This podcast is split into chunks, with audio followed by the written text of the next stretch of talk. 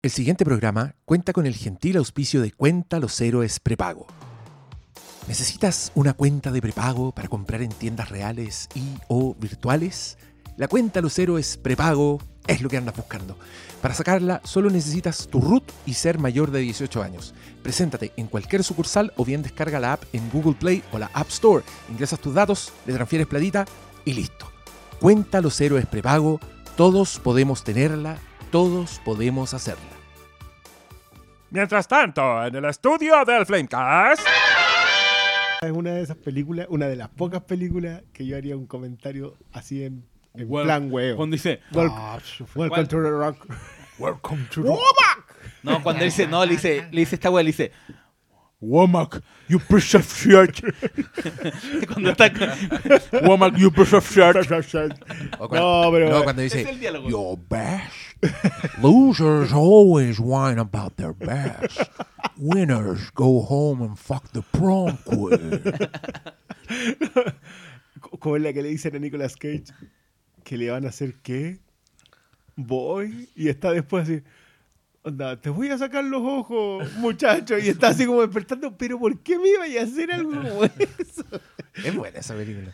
Womack, you piece Bueno, of yo shit. insisto, los 90 van a tener. Viene la revalorización de los 90 ahora. Weón, Estamos en Roca esa, en esa películas. Yo Pero por sí. eso, yo por eso les decía esa weá de la trilogía de Nicolas Cage de acción y dijiste, O sea, ¿qué la? Roca, con él ¿Y cuál es la otra? La Face Off. Roca con él, Face Face Off, Off. las tres seguidas. Sí. ¿Quién, Ya, pero quién ahí- otro? Igual Hay- con él, ¿qué hace ahí, güey? Hay una que Es hay- buena. en verdad hay dos bastante grandes. Igual hay distancia entre una y la otra. Ah, obvio, pero, pero después está ahí. hay mucha más distancia. Pero igual está ahí. sí, pero hay uno como que podría, no sé, pues, intercambiarla y poner. eh, no- Yo te cambio esa por Snake Eyes. No es la misma, no es no, balazo, pues. pero. Pero yo hoy día ansío por una con él.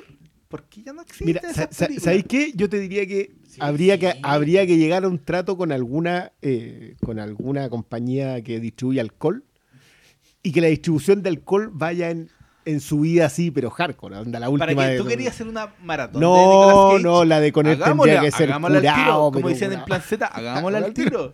Hacemos un llamado. Oye, no, yo quiero decir que estos Ya cabros son tan buenos, son tan talentosos, que yo empiezo y les digo, ya, hagamos una prueba de audio y se ponen a decir, weá, interesante. Entonces yo aprieto rec para que escuchemos todo lo que están diciendo y en este caso estaban hablando de Conair, de La Roca, de Nicolas Cage. No los para nadie. Womack, you piece of shit. Hay que, a propósito de La Roca, es súper raro que ayer alguien en Estados Unidos, así como en Iowa, tuiteó unas imágenes con lo que él consideraba eran secuelas no oficiales. Ya. ¿Ya? Y su primera foto, su primera comparación era la- exactamente la misma idea que yo tuve hace, ¿cuánto? ¿25 años? ¿Cuánto tiene ya La Roca? Creo que va para los En el 30. 95. Ya, 25 años y, y fracción. Cuando vi esa película, yo dije, este es James Bond del futuro. Sí, Es claro. como The Last James Bond. Y es una cuestión que, que quedó, claro, fue una conversación de amigos pre-internet, no quedó escrita ni grabada en ninguna parte. Y es muy raro después de tanto tiempo que tú digas, por ejemplo, Cristian, sí, claro, Sí, claro. Pablo también, como que todos lo pensamos en algún momento, y una especie de revelación compartida. Es uno de los grandes puede ir del volviendo-.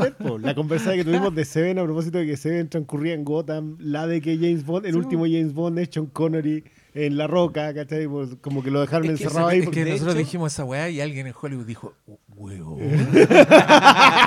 No, y yo de hecho que creo que todas esas películas pre-redes sociales siempre están abiertas a hacer. Bueno, hagamos un capítulo ahora ya de JFK. No. Oye, pero, Pero- saliste- ya la tiré aquí, Estamos hablando de las manzanas y te sacaste qué? Un- Una sandía. un. Pero es que, ¿cachai? Que, claro, No, de repente. ¿Cómo te tiráis JFK? No, hace un pero- estudio sobre JFK. Sí, sobre- pero es que de programa. repente estoy cachado que ya, de repente veía un tweet de JFK, pero ya en estos tiempos nadie habla de esas películas como. Están todos pensando en las últimas weas que salen en los dos últimos años. Por eso el, en los Oscar era el momento más aplaudible de la historia. Eran cinco películas de los últimos. La más antigua era Matrix del y- 99. y- igual yo, yo tengo que decir que con eso, a pesar de la de que creo que lo del regreso del rey sí tiene un cheering moment, eh, la diferencia en el diseño. Yo creo que en los últimos años las películas sí están diseñadas para los cheering moment, para el momento del ¡ah! que la gente le saca fotos a las pantallas y todas esas cosas. Pero no lo eran en los tiempos del Señor de los Anillos. O en los tiempos de Matrix. Que es Míralo. se es que, pero es que el cheering moment es una weá que podríamos hacer un podcast completo de cheering moments, porque a mí se me ocurre, o sea, weón, get away from Harry bitch. Es, un, es un es un cheering moment. Pero que, que el- yo siento que en esa, que estoy completamente de acuerdo, que son es distinta a la orgánica. Ya, pero- Sí, po. ¿Cachai? Piensa- son, or- son Pi- orgánicas. Piensa, Y de hecho, yo creo que la del Zack Snyder es bastante orgánica. Sí, sí, porque no es un cheering moment como tal.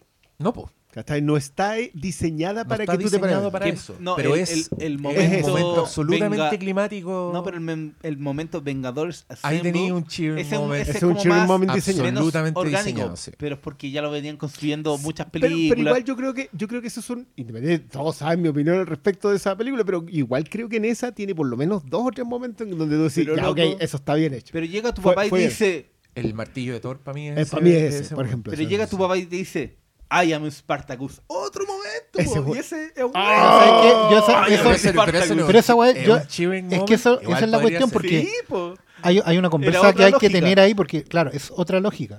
Un cheering moment hoy día se asume como, como momento de, de- como de exaltación de júbilo. O sea, momento donde la gente como que se para a aplaudir. ¿Cachai? Pero igual, antes él también, an- como en general las películas también pueden tener momentos en que como que toda la audiencia alcanza la misma curva. ¿Cachai? Son un, un momento como justamente el de Espartaco. Porque igual Espartaco es una película que tiene hartos momentos, pero, pero ese momento es donde ya nadie no deja de sentir algo. tú, mi momento favorito, donde yo y, celebro y no sé, es un momento año, para aplaudir, digamos, No. pero es un momento en que todo el cine está en silencio y completamente... mi tradición, año a año, yo vengo. Ya, ya vamos en el 4 casi. Pongo el 4 k Antes era DVD, el VHS, el DVD, el Blu-ray. Llega el, el señor Brody, apunta y le dice, hijo de perra al tiburón. Otro momento, ¿cachai? Sí, yo creo que... Pero eso eran más orgánicos que diseñados como parte... Sí, yo creo que igual puede que hoy día, hoy día el diseño... Ahí yo salté.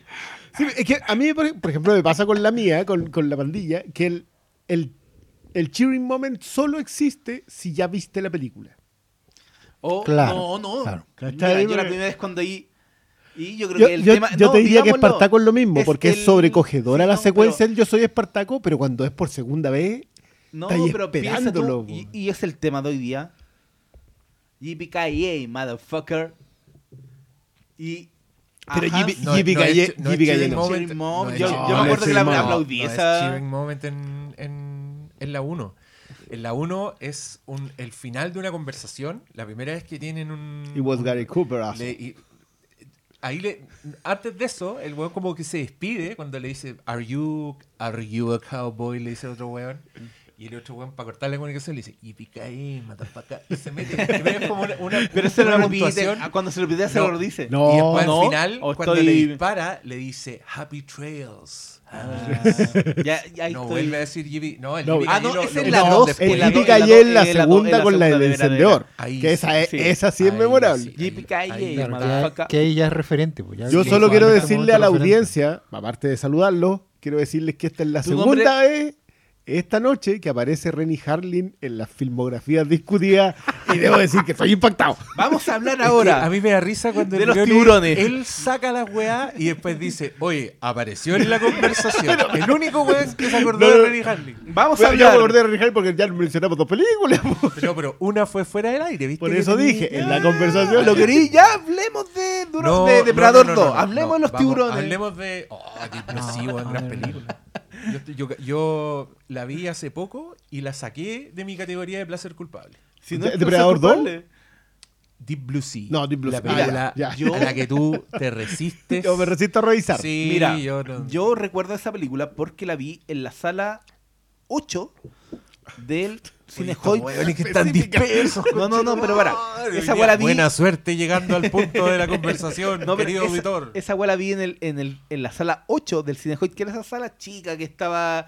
que Aclara, Hoy San Agustín. a San Agustín. Entendí al Hoy tiro. Cuando dijiste chico, recóndito. El problema de esa función que el, el puto parlante tenía un chirrido. Porque era uno solo en toda la sala. sí, pero ni eso, ni eso me arruinó esa gloria de película. Es buena Deep Blue Sea. Partiendo por. Porque todos dicen, ah, Samuel L. Jackson, pero yo creo que de principio sí, esa película es buena. Weón, es una película construida con personajes, con setting bueno, con, con muchos cheering moments, debe tener como tres, eh, pero que son así, con frase para el bronce antes de despachar a un tiburón de la forma más explosiva imaginable. Ay, el El Cool J hace todas esas weas. Y tiene como unas muy buenas como, como giros de lo, de lo que esperas, ¿cachai? Por ejemplo, el El Cool J está muy establecido como personaje negro, chistoso, Que va a morir. secundario, que va a morir en la primera escena. Y, y el weón lo meten en situaciones donde tú, tú decís, ya, ahora cagó. Oye, ¿de quién es esa película? ¿Quién la dirige? Renny Harlin, po, de po, weón. Y por eso es que Porque, Hablemos de- comillas, apareció en la, La conversación yo dije nomás que, que, que ya No, pero es que mira, yo quiero decir que estos weones están completamente No. desatados. No sé qué les pasó. Llegaron tarde. Parece, doctor Malo, yo no quiero hablar de tu vida privada, pero tú vienes de un evento. yo vengo a un evento Vienes, en de- donde. vienes del Nerd Set. Del net, no, de hecho, más encima, uno, número uno, no conocía a nadie. Habían Pero streamers. ¿cómo? Pero todos te habían- conocían a ti, te apuesto. No, nadie. Sí, si pero yo sí, soy Estaban ninguno, me saludó. Tú no, te, no te Dorado. saludan No, porque, sí, porque mira, hay una... Sí, Este era el nivel. uno- Habían uno no de eso- llegar y saludar a- No, al emperador. Digamos la susurran verdad. entre ellos. Oye, bueno, dice- doctor Malo. Habían doctor. chupamarca. Llegó el que Entonces yo funó, llegó el, llegó el que funó a la. ¿Quién es la que, la que hacía el saludo nazi? Sí, se me olvidó quién fue ese. Eh... Ay, se me fue el nombre. ya, ¿Te pero no acordás? estaba, no la No, vi, no la vi. Una vez me la tuve como en, en un mall. Ah, chucha. En Pero la fila para el McDonald's. No, no, no, estábamos en esa. En el. No, era, no sé si era un Carlitos Junior o una cuestión Se así. me yo había yo fui olvidado, se me había olvidado el nerd fue- set y la ñoñalite. Se La me, se me la Lite, ñoñalite. no. Se me había olvidado. No, pero era en puro Grande stream, en el evento término. que estaba, yo no cachaba a nadie. Pero Así usted, que- ah, usted sabe que hay pura gente de cartón. Sí. The Real Thing está aquí.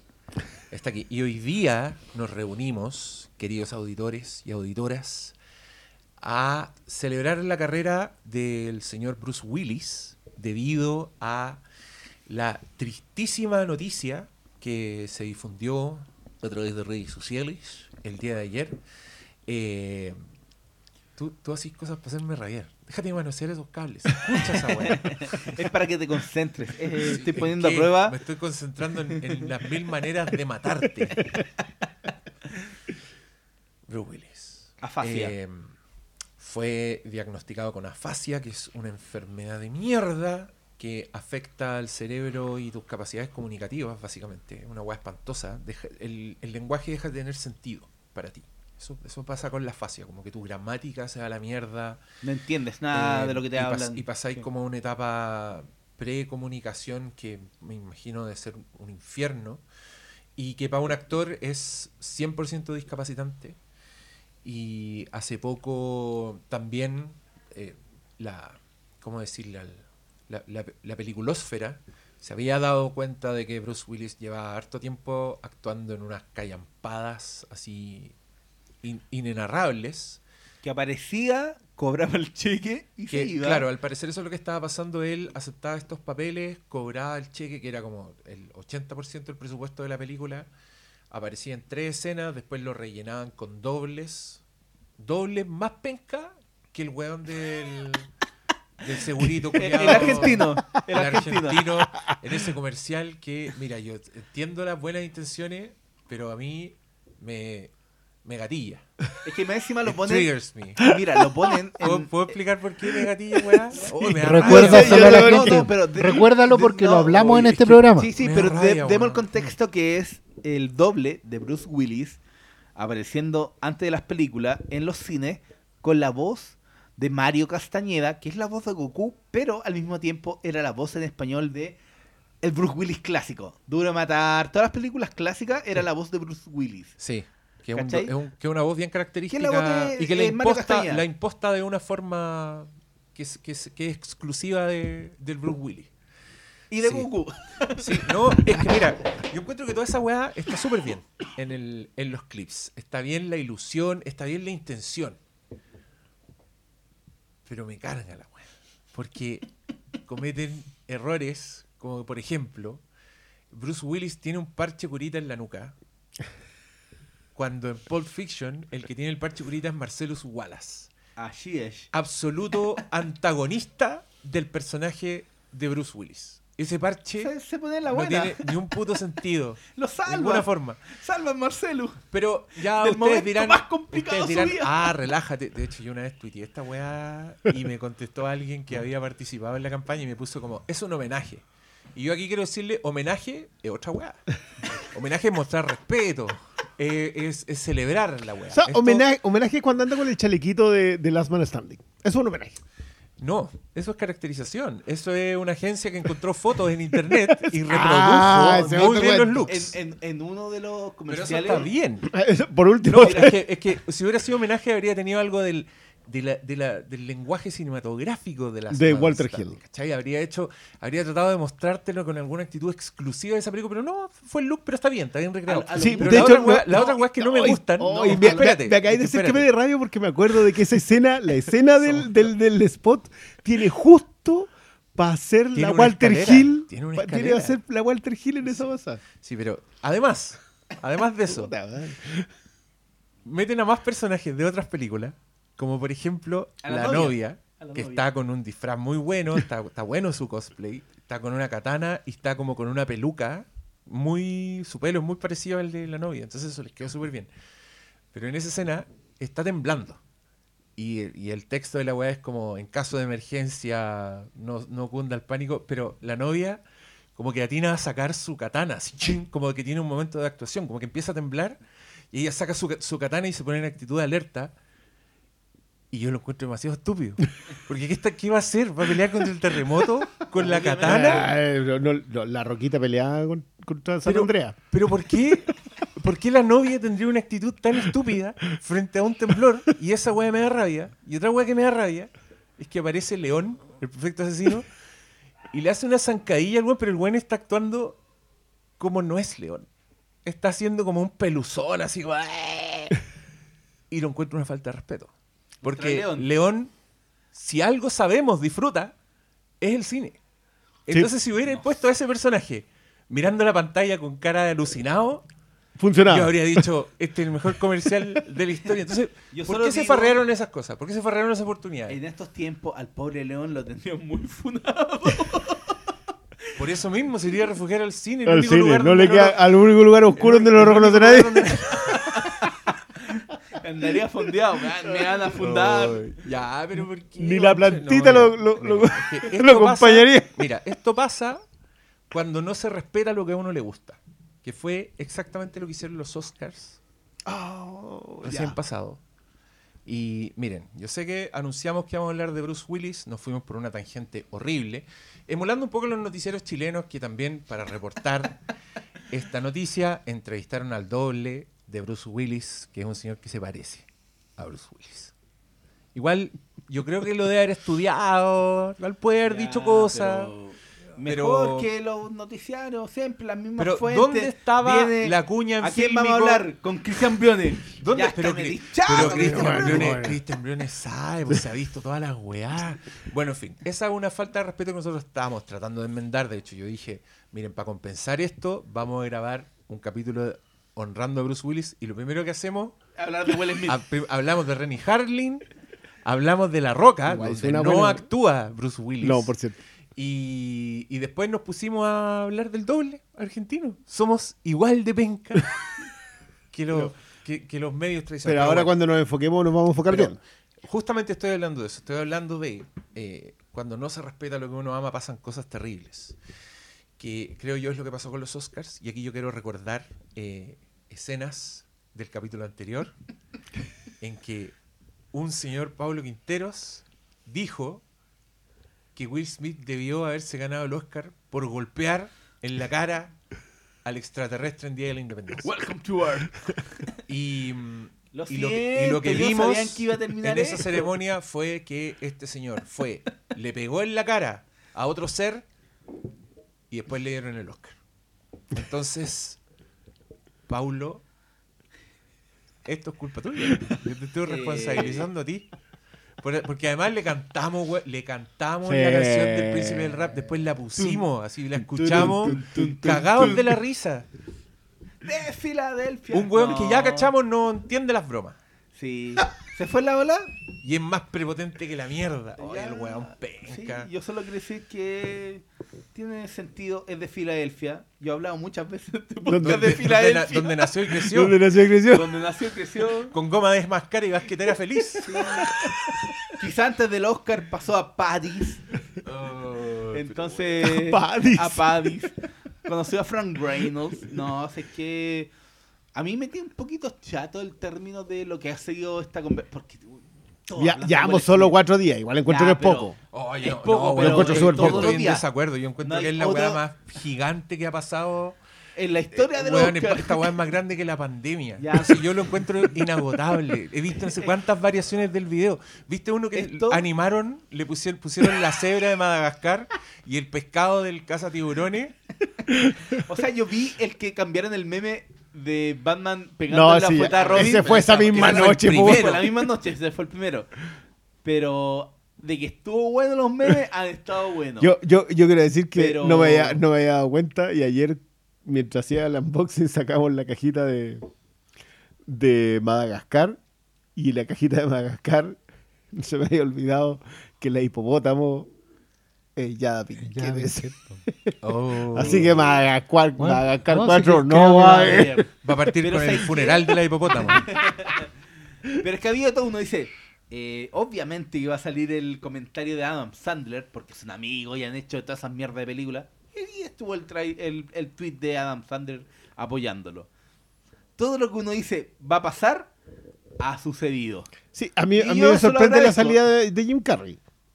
Porque Es Jim que- Carrey como que parece que lo, lo sacaron de algún Es que lado Jim donde Carrey estaba está guardado. pues Jim Carrey hace rato que está de es- outsider de... yo Sí. respeto Carrey mucho es a Jim como Carrey. un, un señor, como el divino anticristo de Hollywood. Sí. Parece. De hecho, Jim Carrey es literal el canadiense. Ah, se fue a Canadá, de- trabaja desde Canadá, es como hizo Sonic porque era Sonic, porque lo iban a dejar hacer, Porque lo dejaron hacer ¿Cachai? pedazón de personaje. pero, pero es el weón que le dijo a Margot Robbie que, que estaba muy orgulloso de, de que hubiera llegado tan lejos a pesar de su evidente discapacidad física.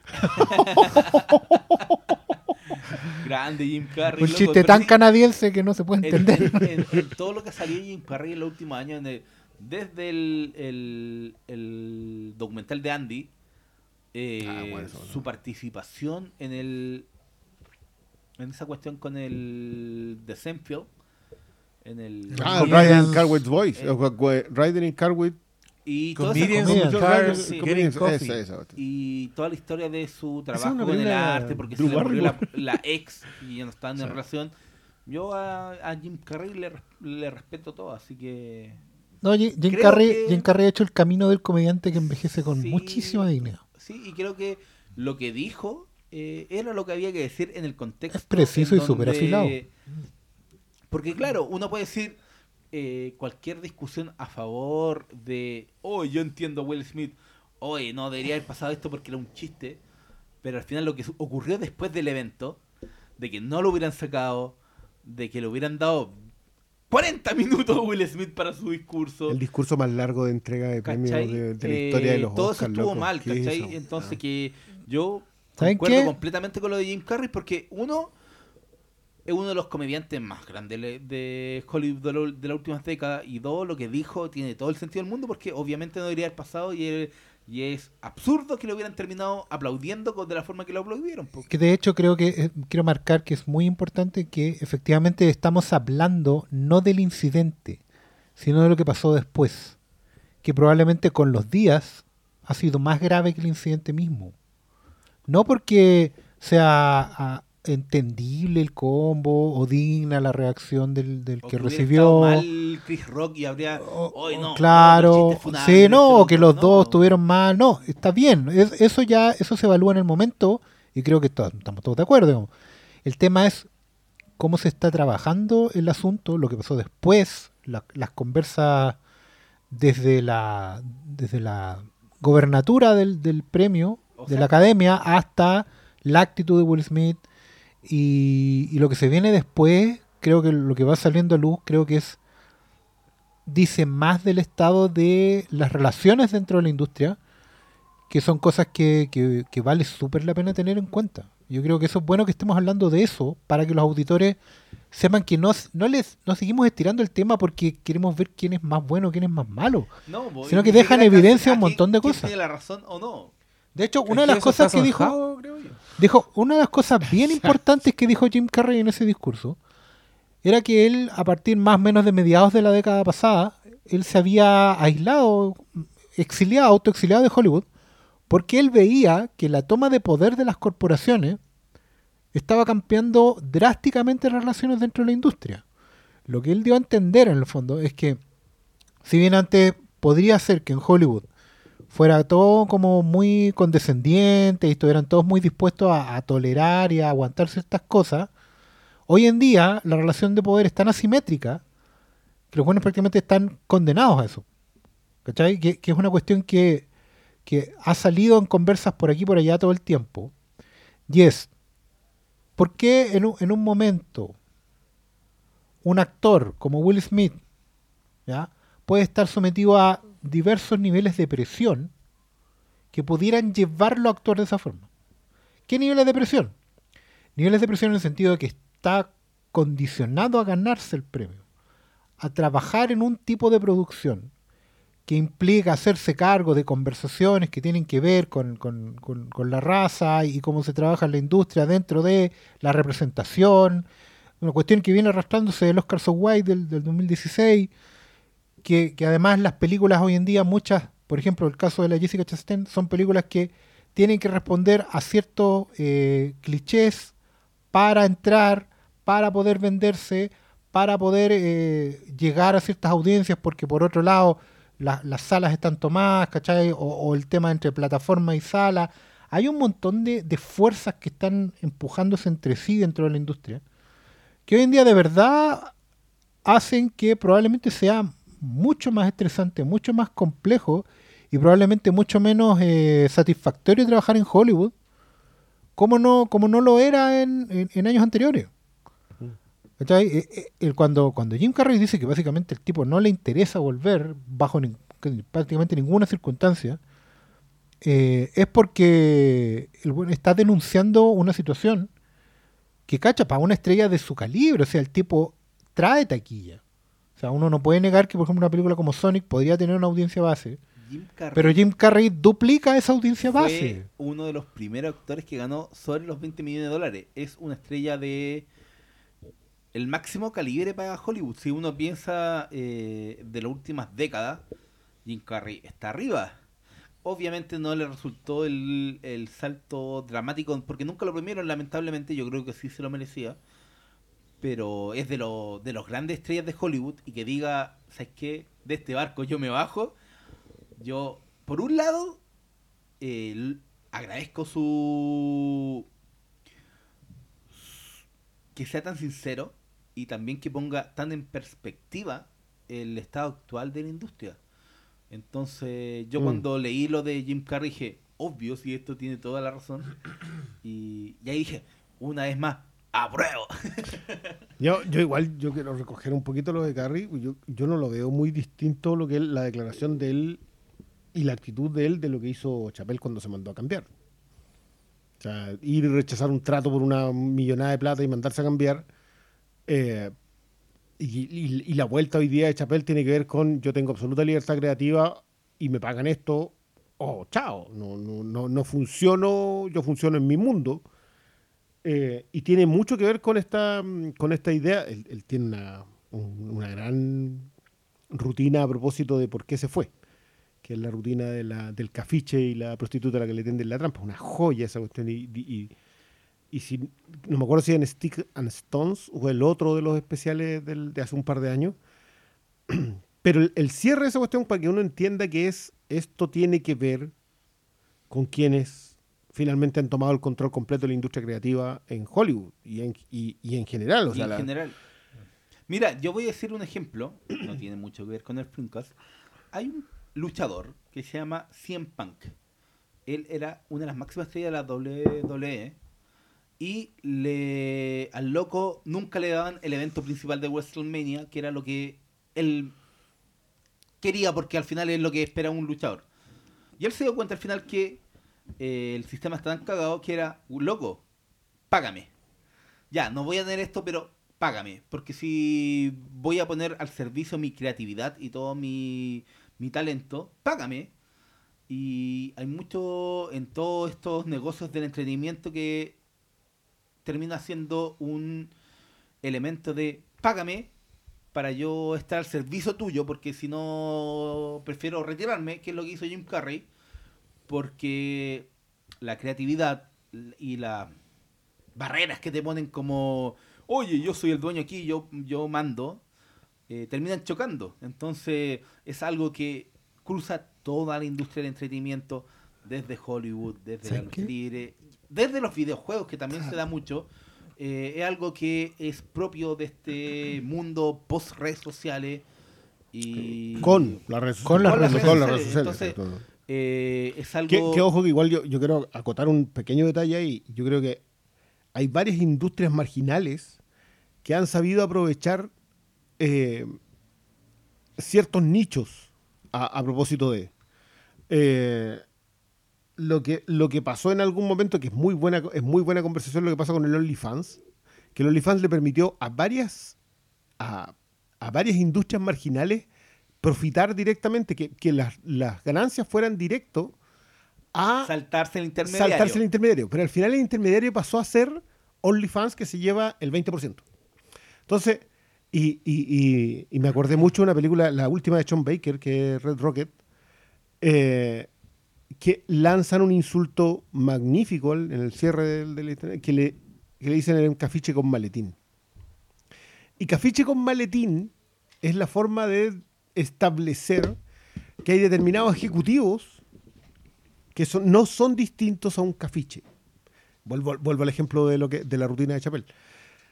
Yo creo que llegó un momento en que el análisis de la industria quedó transparente, muy, muy transparente, y va a seguir analizándose. Y por eso, por eso yo encuentro que decir, no, me tiene chato la cuestión de Chris Rock con Will Smith. Yo lo entiendo, porque al fin y al cabo el problema es que muchos hablan de si está bien o no está bien O sea, Subir escenario al otro. Y, y la Y no- conversación no tiene que ver con, con masculinidades tóxicas y todo, lo cual está bien y está zanjado. y que, y que es súper. Sí, Y ese está zanjado en los primeros cinco minutos, güey. No, Yo- no da. Yo, yo tengo que decir que tengo pantallazos de todos los aliados que, Sí, que sí. salieron así como yo me refiero- lo mismo. No, no, mira, la- el tema de la puede- masculinidad mira, tóxica está zanjado. dicho, yo, yo lo entiendo a Will Smith, ¿cachai?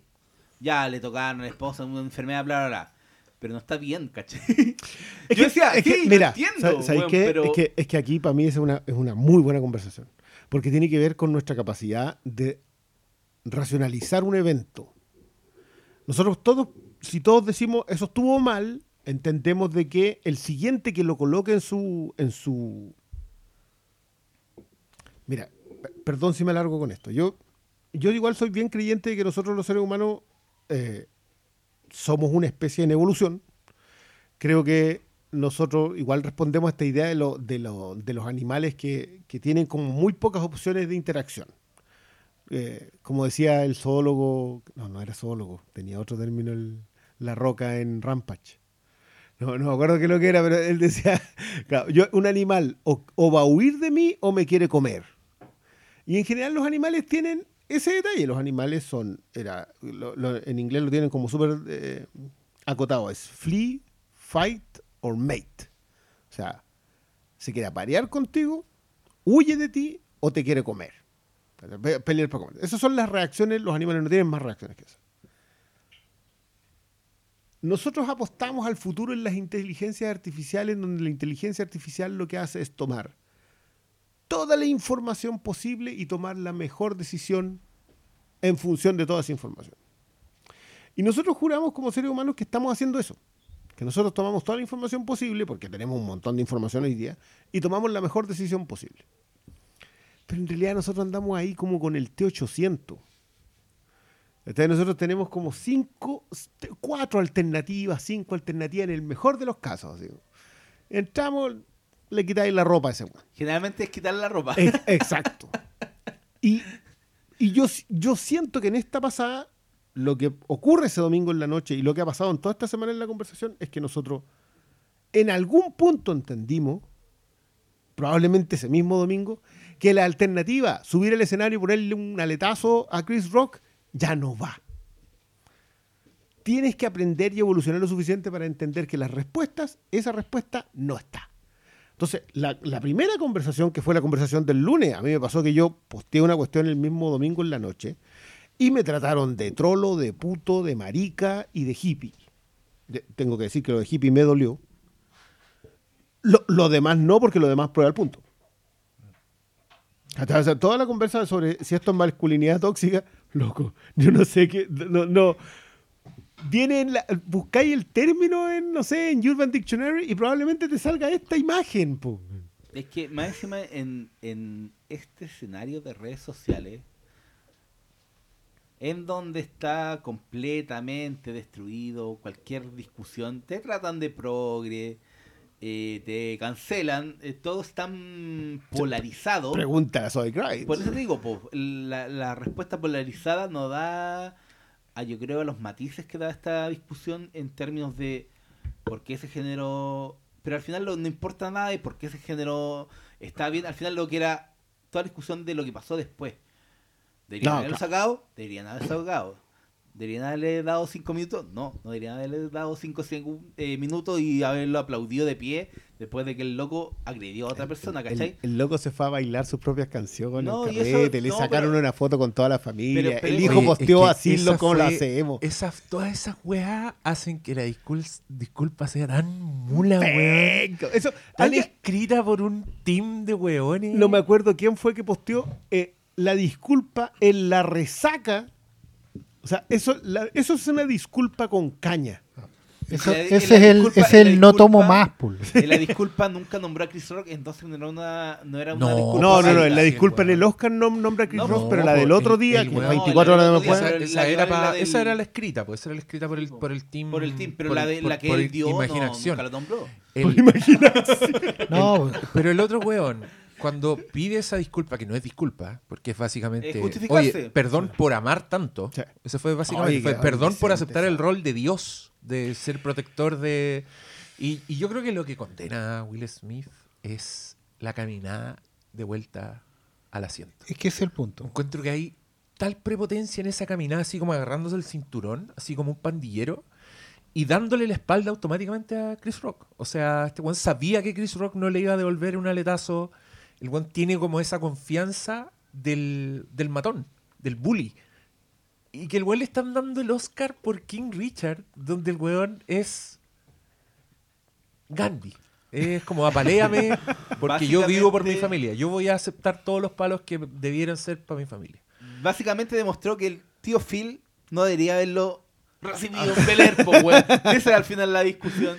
El buen claro eh, rompió toda esta imagen de Will Smith que demostró que el buen era un buen de South Philly, que es como... Bueno, vaya Philly es como un lugar No, donde súper- palpico, no, pero, súper charcha pero wea. súper charcha de la wea. Pero yo creo que lo importante es hablar de Calvito. ¿Pero por qué? Él ¿por qué- por qué por qué esto? corta No la conversación? Como que el weón habló 20 minutos y dice, no, ya, pero hablemos de Bruce Willis ahora. Pero ¿cuánto rato más vamos a hablar de, de la cuestión de Will Yo, Smith? es que, Una ¿sabes hora ¿sabes- más, ¿sabes lo que pasa? Yo, hay dos, para mí hay dos puntos como... Es que para mí ya está zanjado el No, porqué. no, lo- no, es que no, es que yo, para mí tiene que ver con las consecuencias. Tiene un montón de aspectos esta cosa. Pero si no le van a quitar el Oscar. Ese, No, pero es que yo no creo que las consecuencias para Will Smith. No, las consecuencias- las dos años de sanción y la- no invitado más es que al- en las al- consecuencias que tenga o no tenga Will Smith, para mí, te, ¿Va te a insisto, plata? No. tiene- tienen poco que ver. El Oscar de Mejor Actriz del próximo año debería presentarlo Chris Rock. Claro, o sea, eso ya sería... Bueno, ¿qué- ¿cuál era el que decía que, que el- había que meterlo en Comedy Central y que el roast se lo hiciera Chris Rock? Oh. Oye, y Ricky Gervais salió hoy día y dijo, yo no habría hecho un chiste con la vela, habría hecho un chiste con el pololo. Pero si no viste ese día que la, la gente decía, oh, di- eh, me gustaría. Todos se que- acordaron de Ricky Gervais. No, no, dice- todos se acordaron de Ricky Gervais dijo, mira, yo hubiera comenzado, bueno, estamos aquí en este show en donde están llenos de multimillonarios y hablaba como que Eh, lo- de los a pobres, habló de los pobres y de, los y de la gente común y corriente. "Ah, le- les dijo cómplices de Jeffrey Epstein, así en su, en El, su el- cara. ese, Ese ese, fue los el Globos del de Oro. Globo de Oro, de los Globos de Oro. el lo de oro cuando el Juan parte diciendo, bueno, este es mi último año, así que no me importa Sí, nada. no importa. me Sí, importa le- nada. Y después dice, Eh. dice, empieza a decir que le contaba chit, es que es brillante. ¿Sabes que yo encuentro que Chapel, Bill Burr, Ricky Gervais y Louis C.K. en su era cancelada son brillantes, Juan, para hablar de las weas más incorrectas imaginables. Porque lo meten en una retórica, en su propia retórica, donde es absolutamente válido. ¿Cachai? Y Ricky Gervais, en esa wea, cuando empieza a decir, yo a veces, para molestar a mi, a mi novia, le digo chistes falsos que voy a decir hoy día, para escandalizarla, para que me diga, no, no podéis decir esa wea. Como por ejemplo, cuando le dije que, y el weón dice una wea horrible, que no podría decir, pero el weón la está contando en el marco de las weas que no va a decir. Claro. Es un maestro. Sí, pues, Y, y Louis C.K., weón, se sale con la suya. En, un, en uno de sus monólogos, el weón empieza a contar una historia y cuenta que está en un restaurante chino. Y, y la, y la mesera le dijo, ¿You finished? Y el weón hace así como un acento súper ofensivo. Y todos como que se escandalizan y el weón dice, ya, pero ¿qué, qué tengo que hacer si eso fue lo que me dijo? Onda, ¿qu- ¿Quieren que yo lo limpie? ¿Quieren que les diga, you are finished? Y todos se cagan de la risa y el weón dice, es absurdo, no, no, no pu- es, eso es más, Ya, pero es más prepotente que imitar el acento. Entonces Digamos- déjenme seguir la historia. Y el dice, you finished. Y hace la weá más grotesca imaginable de acento, weón. Y tú dices, este weón acaba de hacer el chiste más... Bueno, todavía hay columna en contra de Licorice Pizza. Por eso, Sí, Y, eso es lo que y yo este señor va y encuentra la forma de hacerlo. Yo, yo encontré que la, que la reacción de los comediantes todavía está cauta. Todavía. Yo creo que No, algunos... pero yo que- creo que son los que más deberían saltar, weón. Es que ahí, es que ahí está el tema, es que, es que es la- lo que yo decía que es la conversación del día después. Que es ¿por qué cuatro días después las respuestas, la toma de posición, el discurso está tan comedido? O sea, está bien, es asqueroso que todos se paren a aplaudir a Will Smith después de su discurso de aceptación. ¿Por qué la gente se para? ¿A qué le temen? ¿De dónde están agarrados? El mismo Ricky Gervais, en, la, en el monólogo de los Globos de Oro, años atrás, en un momento dice que para todos ustedes esto es muy importante, es una gran premiación porque en este lugar es donde vienen a buscar el dinero que necesitan para hacer sus mugres. ¿Cachai? Entonces todo esto, el canje, los vestidos, la ropa, la aparición de aquí y allá, todo el diseño de la estructura hoy en que es el tan- evento de máxima expresión de toda esa weá, del Exacto. canje, de todo. eh, no hay nada más grande que el Oscar para toda esa weá. ¿Por del qué? canje, Claro. de la weá. Y, y en general, la bolsita de los regalos. y todo lo que condiciona y lo que condiciona las decisiones financieras están agarradas a un nivel tan grande que hoy en día prácticamente mira no pasó por ejemplo no tuviste a Nick Nolte eh, con una cara horrible así de perro cuando estaba fue Nick Nolte ¿cierto? con Elia Kazan Fue Ed Harris, Ed Nick Harris Nolte Nick y Holly Nolte Hunter. y Holly Hunter Y échale una miradita a las carreras de ellos después de, esa, sí de ese pero pero me refiero a que Warren, Beatty cruzado de brazos.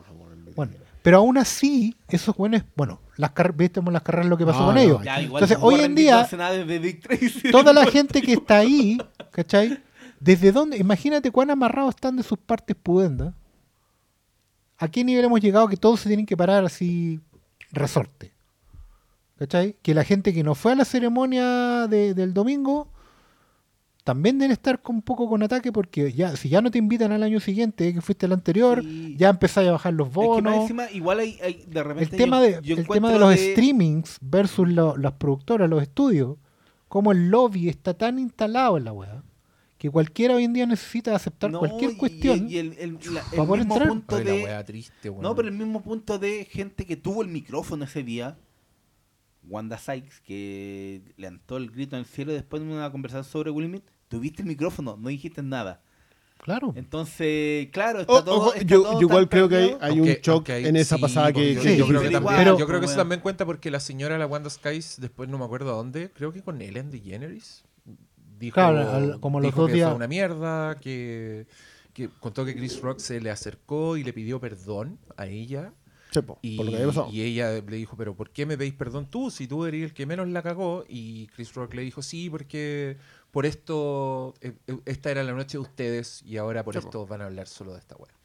Y, le- y le prestó mucha ropa, entonces está Es bien. que, no, eh, ojo que hay harta, hay harta presta de ropa con Chris Rock. Yo, más allá del, del, de, la, de dirimir cuáles son los límites de la.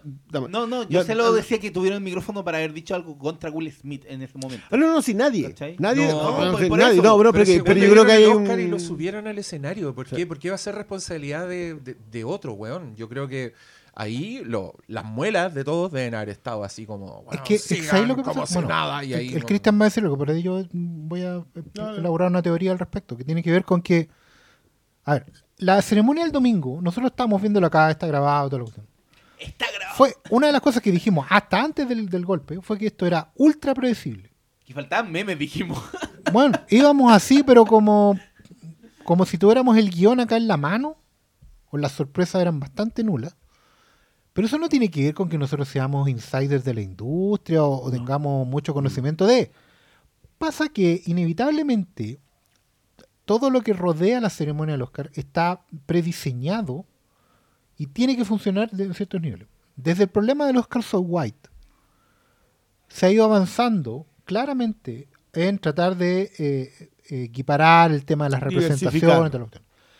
Y de una forma u otra, este domingo, esta ceremonia era la coronación del rey.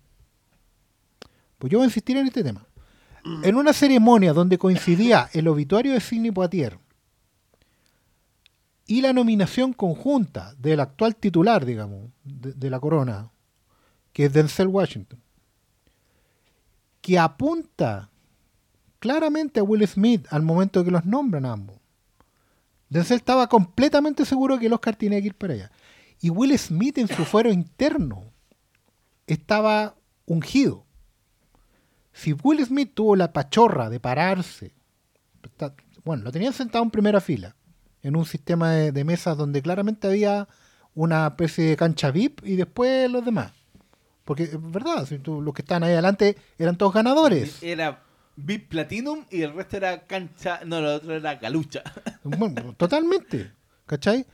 El estaba. Si el buen se paró a hacer eso, es porque tenía absolutamente la pachorra total de saberse ungido y de que esa era su noche, porque todo el lobby, todo el diseño estaba construido para que hubiera una especie de coronación y cambio de mando en la dinastía de la nueva representación afroamericana en Hollywood. Donde ya nadie pudiera decir, oye, en Hollywood somos 50 y 50. ¿Cachai? Le acabamos de dar el Oscar a un- a principal a un actor afroamericano de una nueva generación, ¿cachai? Que se va a convertir en el líder de toda su, de toda su camada. Yo- a propósito de esto, en todos estos memes de la semana, volví a ver el Oscar de Halle Berry.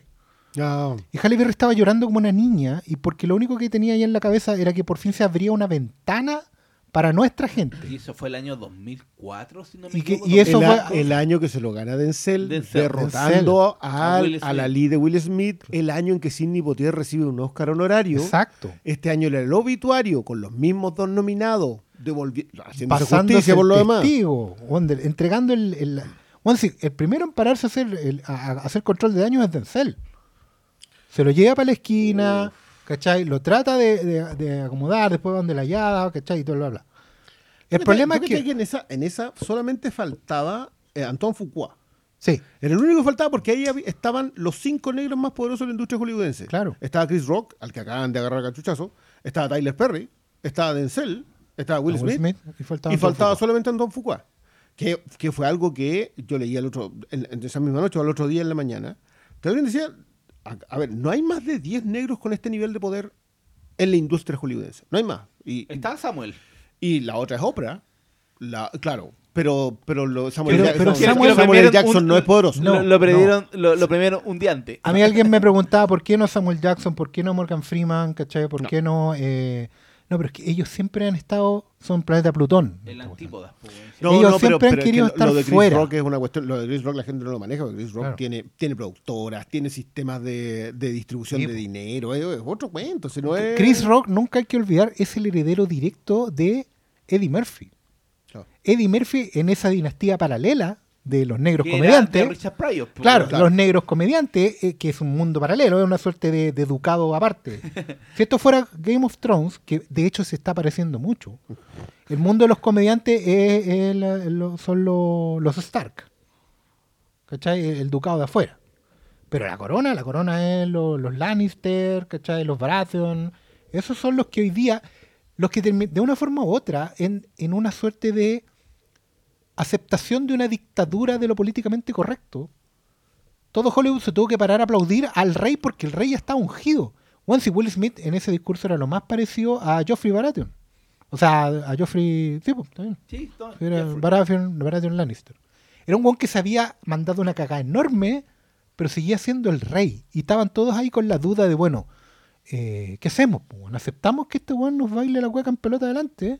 Y lo aceptaron, po. Y lo tuvimos que aceptar, ¿cachai? punto al final, porque Entonces, la wea. ¿cachai? Que son Que cuestiones financieras, son cuestiones morales, son cuestiones de todo tipo, que los tienen agarrados de todos lados.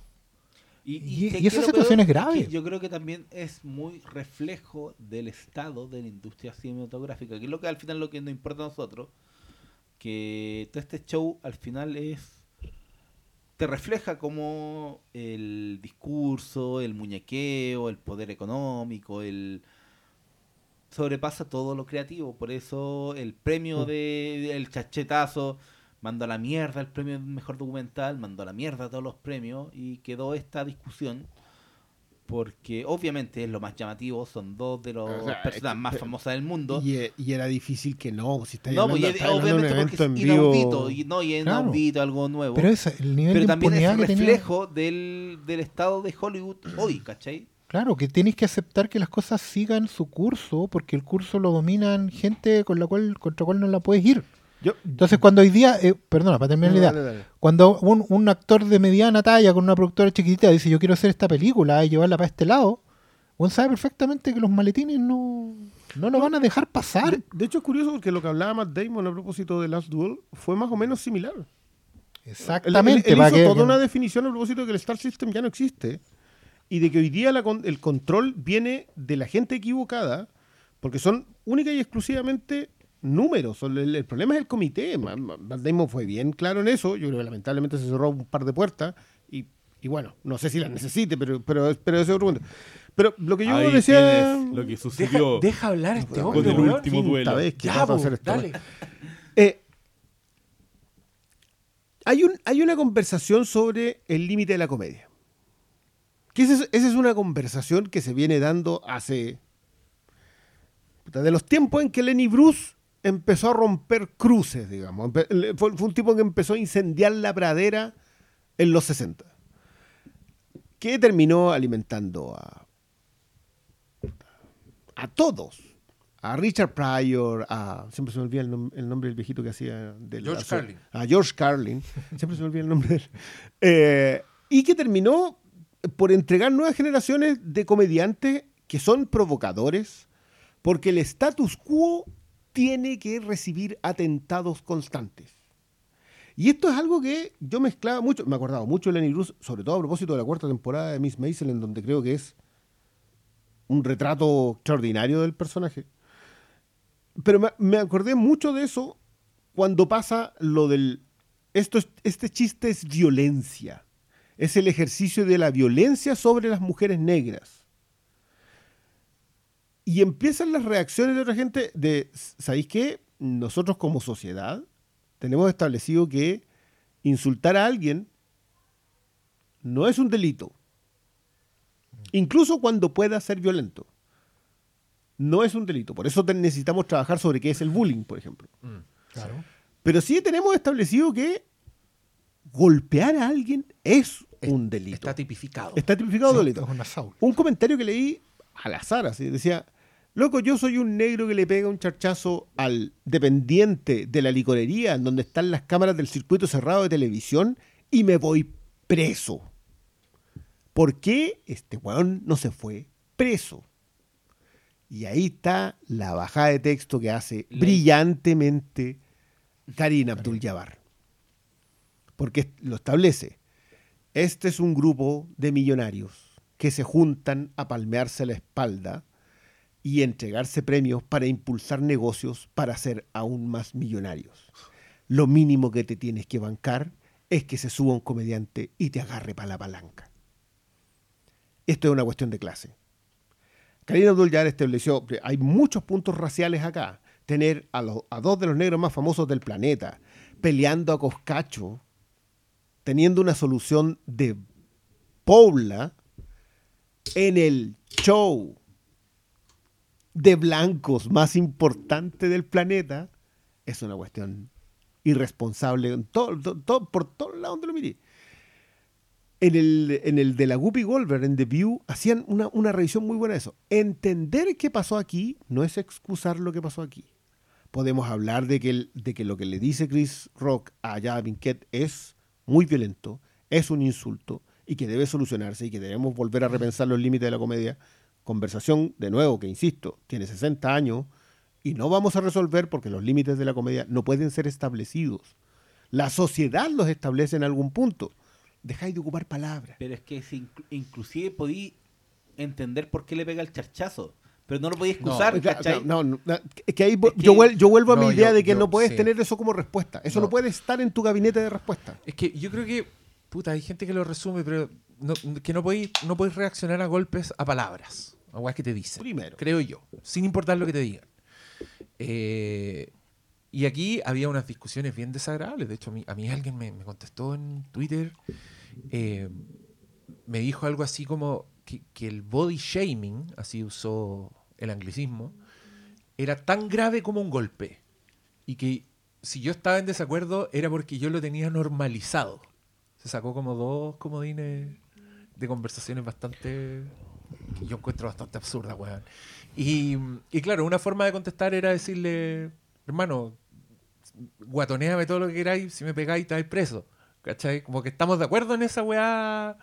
No, no soy yo, no es idea mía la weá. no. Y, y también, o sea, yo mismo, como escala, weón, toda la vida me han, me han guatoneado. Yo me guatoneo. ¿no? Pero, te- tú Pero te- intenta pegarme, a ver cómo te va. Acércate y pégame el charchazo. Pero a, ver, justo, a ver qué pasa. justo ahí es donde abren una ventana extremadamente peligrosa. Yo leía a una chica que decía, ¿sabes que yo tengo alopecia desde, lo, desde la adolescencia? Y me han palanqueado toda la vida. Ese charchazo fue poco. Era una española, tenía ah, los términos en español. Una, esa hostia fue poco. Decía, "Eh, la chica no se está dando cuenta de un pequeño detalle. Cuando tú abres esa puerta de que el cierre de una discusión social sobre un tema se resuelve con un charchazo, estableces que solo los más fuertes van a ser capaces de dirimir los temas en la sociedad. Tú, que me di 1,95, Sí. ya. Puedes insultar a cualquiera. Nadie puede subir a pegarte. Pero es que. Porque, a ver, ¿qué hubiese pasado si este mismo chiste lo tiraba La Roca? O Jason Momoa. Es que es el punto. De ¿Se hecho, sube Chris Rock a pegarle a Jason Oh. Momoa? es que, mira, la conversa sobre el golpe en O realidad... Amy Schumer. era- exacto. Oh, Amy gira, gira en dos partes. De hecho, a Amy Schumer también la están haciendo la encerrona. Por la talla fome del, del, sitter, del field sitter, de la, de la calenta asiento. Sí. Y alguien decía, bueno, que yo Kristen Dunst debería haber pegado. Sí, po. O sea, íbamos a terminar todos agarrándose aletazo. Ahora, a mí, a mí me espérame, sorprende que- Dale. es que, es que hay una cuestión ahí. En esa conversa quedó muy expuesto en los usuarios de redes sociales y en los espectadores en general que la mayoría de la gente, si no toda, habla desde su propia de su propio desde su propio traumatismo emocional. Mm. Porque al final no es que ellos traten de interpretar la situación que están viendo, un golpe, una cachetada en el escenario, sino que están extrapolando sus propios dolores o sus propios traumas. Eso nunca es saludable. Extrapolar el trauma a otros no va a ser sanador para ti. Nunca. Porque tu trauma responde a una realidad que te tocó a ti y que no puedes proyectar en todos los demás. De hecho, hay un problema de relación hoy en día entre los espectadores y la ficción, porque al final siguen viendo este escenario del Oscar como una ficción, donde son dos personajes, Will Smith y Chris Rock, y Jada Pinkett, ¿cachai? Como, como el triángulo narrativo de, esta, de este show. Pero siguen relacionándose con la ficción desde su propio trauma emocional. Por eso hay gente que se involucra en demasía con ciertas ficciones, anda cancelando personajes de ficción, toma partido, los ven desde un tablón, porque están extrapolando sus propios traumas. Sí, pero igual. Anda un poco lo buscando mismo, gente. No, es que no da lo mismo, no no da da lo mismo. No, no, no, no, no. a- No, da lo mismo, no, o no da lo mismo porque no no. estamos hablando de ellos. Estamos hablando de la gente. mate, La gente que comenta está mal. Ese es el punto. yo, la yo para mí, gente que yo para mí- ¿Qué comenta- arreglar con esta discusión? Mandarlos a terapia, pues, weón. Decirles vayan a terapia y ¿Por qué no dejen de. a terapia, weón? ¿Qué te- ¿Y qué estoy haciendo pero yo acá? afecta- qué te afecta ¿Qué a estoy haciendo yo acá? Yo encuentro que darle más importancia a la discusión que existe en general es quedar en el hoyo negro. que No, es denunciar y develar el problema que tenemos desde el momento en que nos empezamos a relacionar de manera insana con la ¿sabes ficción. Que- déjame aterrizar un poco el punto que tú tenías. Eh, Porque igual yo, yo lo entiendo. Yo entiendo de que es sumamente agotador. Es agotador. Y- y parece- pero déjame- déjame pero rematar esto, no, pero tomando un punto de vista que son dos. Oye, andáis on fire hoy día interrumpiendo No, gente, no, pero personas multimillonarias De, de- pero, de nuevo, que tienen problemas de ricos, que estamos hablando desde un país tercermundista. Puta, pero es que entonces no hablemos de nada, No, po, no, no, no, pero. ¿Y este podcast de qué? ¿Este es primer plano? O... no, no, no, pero es que, Pero, es que- es que- pero no estamos hablando de la farándula. Pero- pero mira, de No, déjame, déjame. mucho en ese- Oye, ya, Déjame. pero este weón quiere dejar de hablar de esto. No, no, no, pero, pero, entonces, pero porque- déjame, déjame remeterlo, porque yo encuentro que Malo tiene un punto que yo encuentro muy pernicioso, pero encuentro que es muy. que permea mucho. La idea de que estos, estas cosas en realidad no nos afectan, de que, de que esto que pasó en realidad no nos permea a ninguno, no nos llega a ninguno, que estos son problemas que la sociedad no tiene. Loco, en la misma semana en que esto pasó, a un cabro chico le sacaron las pestañas en Viña. O sea, los niños que volvieron a los colegios en Chile, en este país tercermundista, que no tienen problemas de multimillonarios, tienen problemas para relacionarse con el resto de sus pares. O sea, no estamos hablando de un cabro de 16 años, estamos hablando de un cabro chico de 8 o 10 años que sus compañeros lo amarraron y le sacaron las pestañas. ¿Ese es un problema ajeno para nosotros? Más allá de que este sea un podcast que habla de cine. Porque nosotros hablamos un montón de Hollywood, un montón de cosas. Pero ese es un problema ajeno para nosotros de tratar de entenderlo siquiera o de intentar debatirlo. Porque yo creo que es, y eso es el argumento tuyo de que esto agota. No, no, no- es que agota, pero es que. ¿Cuál es la solución? Es que eh, no, estamos aquí. pa- No, pues que, es que esa, esa es para mí una de las, de las conversaciones que he tenido, sobre todo este año. Yo he estado muy metido este año en de que la gracia de la conversación no es llevarte la pelota para la casa. No es poner el argumento encima de la mesa y dejarlo ahí y si te gusta, bueno, si no te. La gracia del debate es poder enriquecerlo. Yo lo que más he hecho estos días es leer. Yo he tirado dos declaraciones y después, de hecho, lo único que eso Pero, he, he ya, hecho ya. es dejar cosas para que todos los consumamos. Pero mi punto es: ¿por qué te afecta tanto cuando la gente viene y te trata de. Yo estoy estudiando una. ¿Por qué te afecta Pero, esa o sea, weá? es que no, a mí no me afecta. Yo lo ¿Cómo primero que que. no? Pero, que te escúchame. afectó y que te lo que, lo tienes Twitter, que ¿cachai? hacer es mirar el fenómeno. Pero te afecta. Si reconoce, Pero, ¿no? pero si si da no, rabia, lo, lo que- lo pero si mira, acá. lo que, lo que dije fue textual. Lo que dije fue textual. Me trataron de cuatro cosas y hago el chiste de que la que me molestó fue la última. Porque las otras te dan la razón. Lo primero que tienes que hacer es intentar mirar el fenómeno. Si nosotros vamos a, a- em- solamente tirarnos con, con ojetera a mirar un solo aspecto de esto, estamos condenados.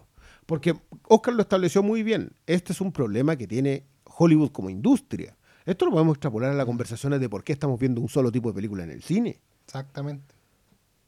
¿Y por qué este conflicto? Este conflicto va a ser o punto de quiebre, que creo que sí.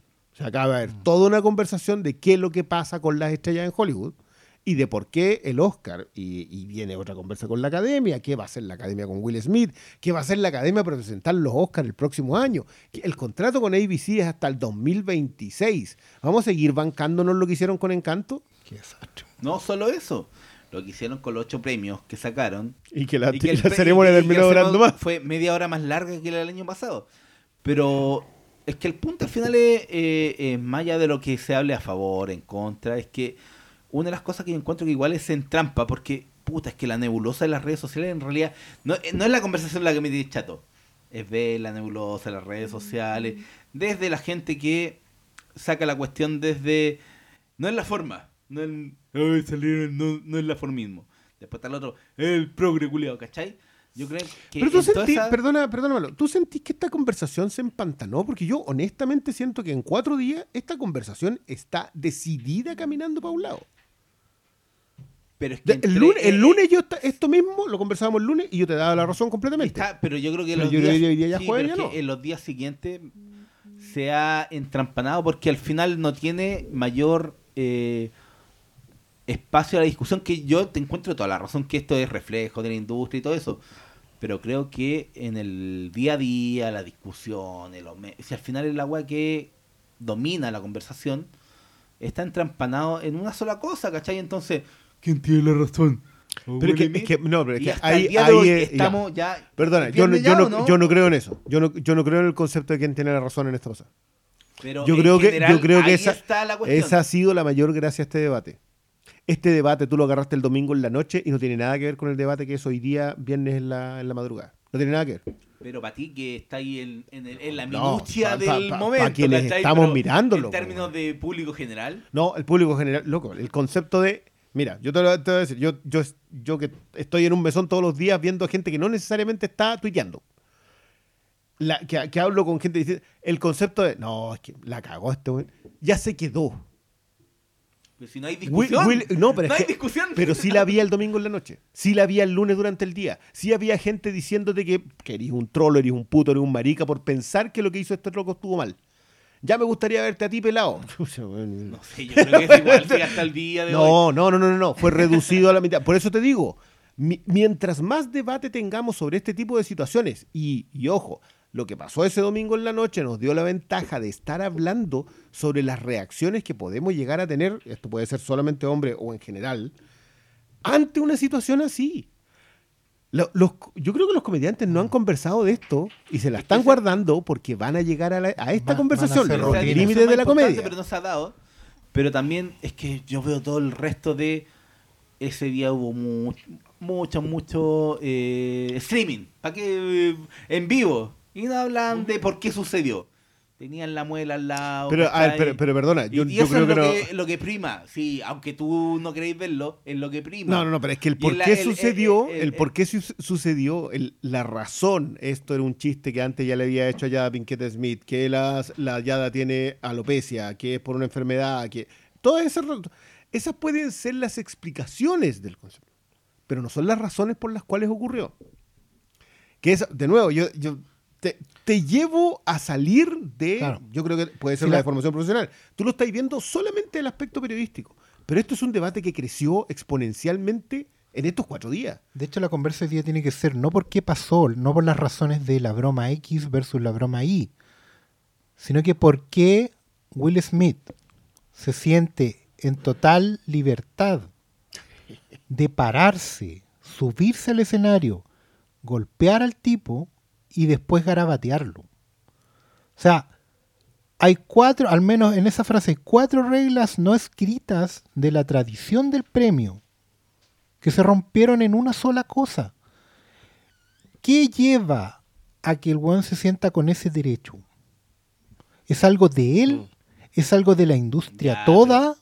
O es de Señor los- Si el tipo, de espérate, género, si el tipo se siente con el derecho a pararse, es porque sabe que no le va a pasar nada. Uno siempre o evalúa. esa noche, por lo menos. Nadie es tan visceral como para llegar y pararse. ¿Cachai? Históricamente, cuando han pasado estas cosas, ejemplo, la- la- el premio de Marlon Brando, la reacción natural era el abucheo. O la cruzada de brazos, con lo de Elia Kazan, el no aplauso. Pararse y mandarse cambiar. Esas, y eran reacciones que te traían problemas. O pararse a recibir el premio y decir una barbaridad. Aaron Sorkin. hay razón, hay, había, Se nos olvidó había que la, la formas, vuelta de Sorkin demoró una década. había formas de, de manifestar rechazo. ¿Qué pasó este año particularmente después de pandemia, Mm. con una industria en crisis en cuanto a, a cómo iba a funcionar esta ceremonia? Con reglas completamente todas revisables. O sea, acuérdense que la organización del premio no invitó a Rachel Segler y en menos de 24 horas recularon por el reclamo en redes sociales. ¿Qué solidez tiene esa organización? ¿Cachai? Que toma conscientemente una decisión. No, esta loquita no la vamos a invitar porque no la conoce nadie. Y se desdicen antes de 24 horas. Ya, pero, ah, es que- Esa misma, hay- espérate, hay eh, espérate, esa ¿A ti misma fragilidad, Esa misma fragilidad, En si un no, ¿por qué? pandemia, es que por eso. Pues si no, po. ¿por qué, po? Pero estamos, ¿Sabe por qué me consta? Porque la invitaron al tiro. no sé.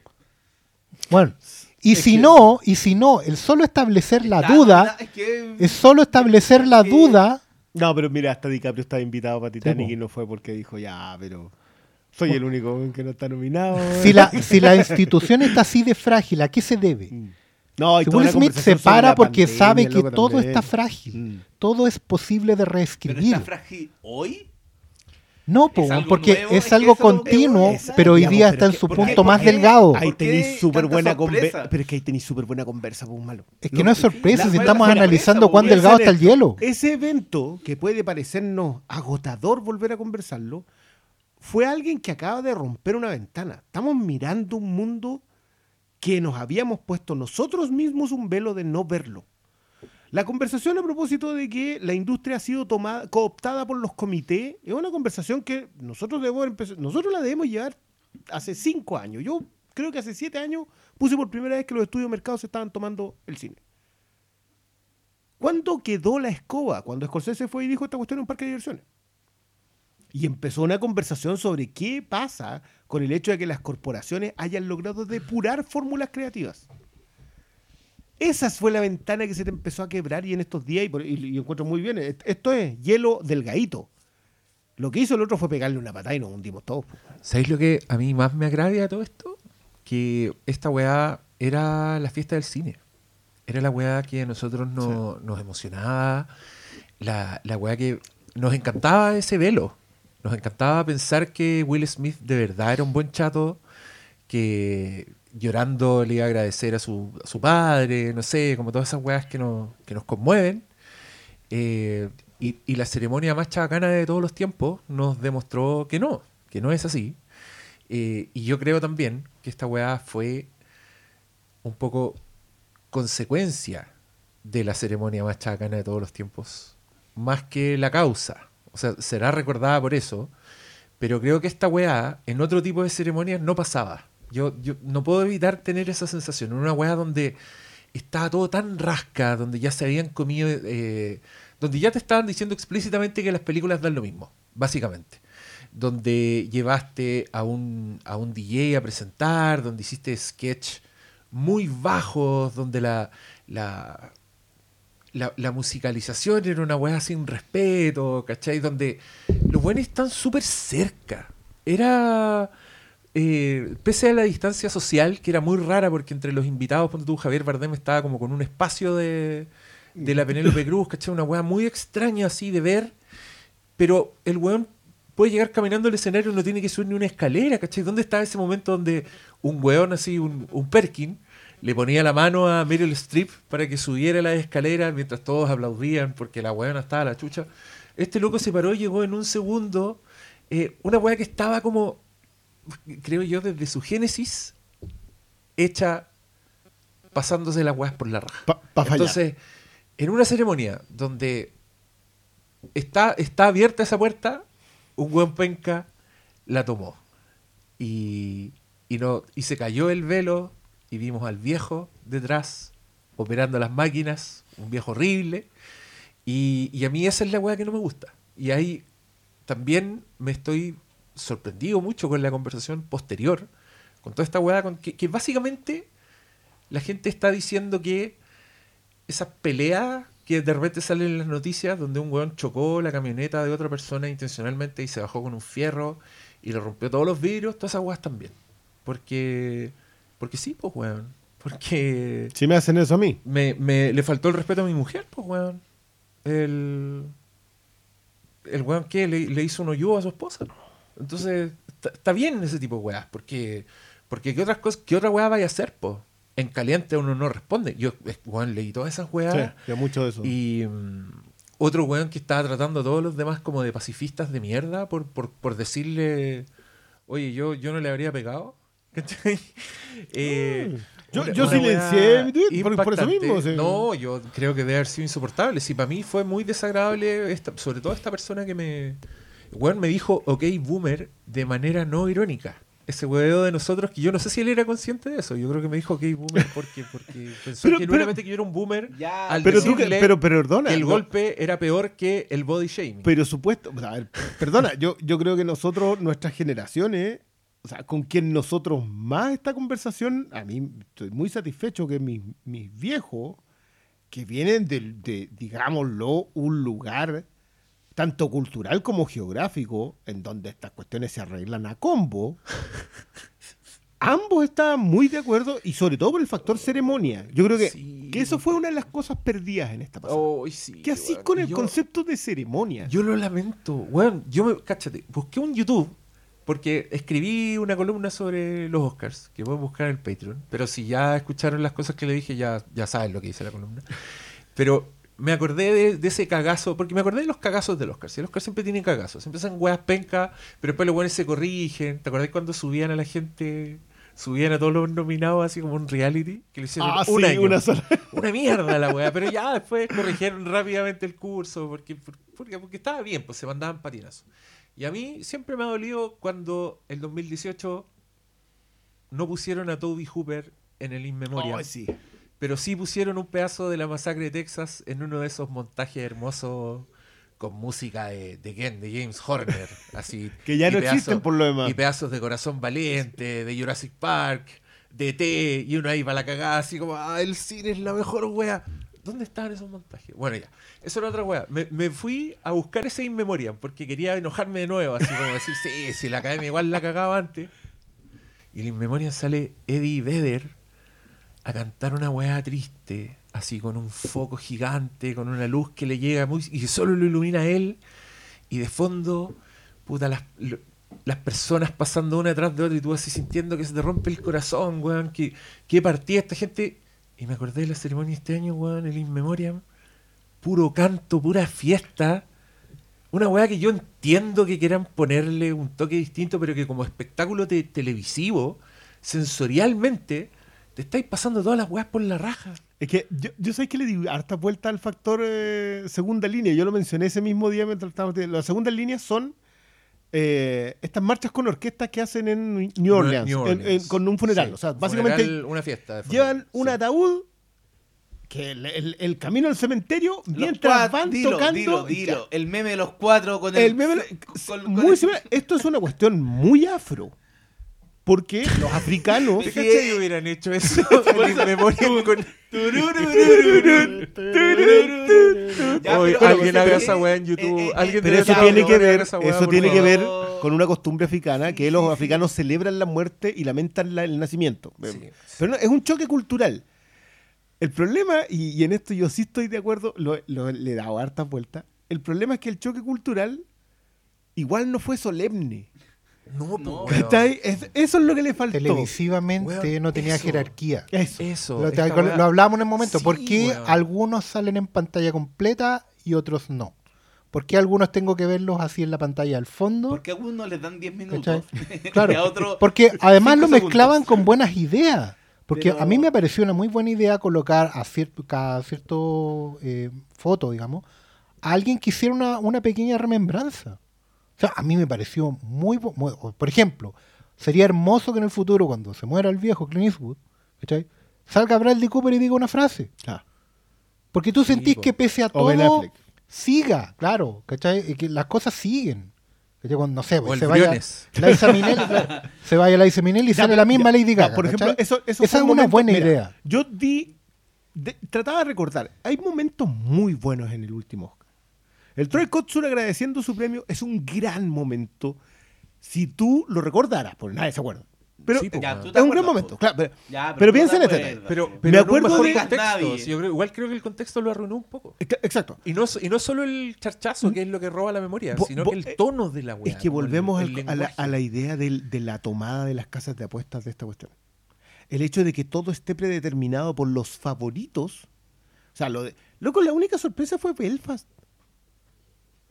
Lo lamento, pero la última sorpresa fue esa. Oy, qué Ya, lo pero- lamento, pero- lo lamento. Ya, pero Ya. eso no es nuevo.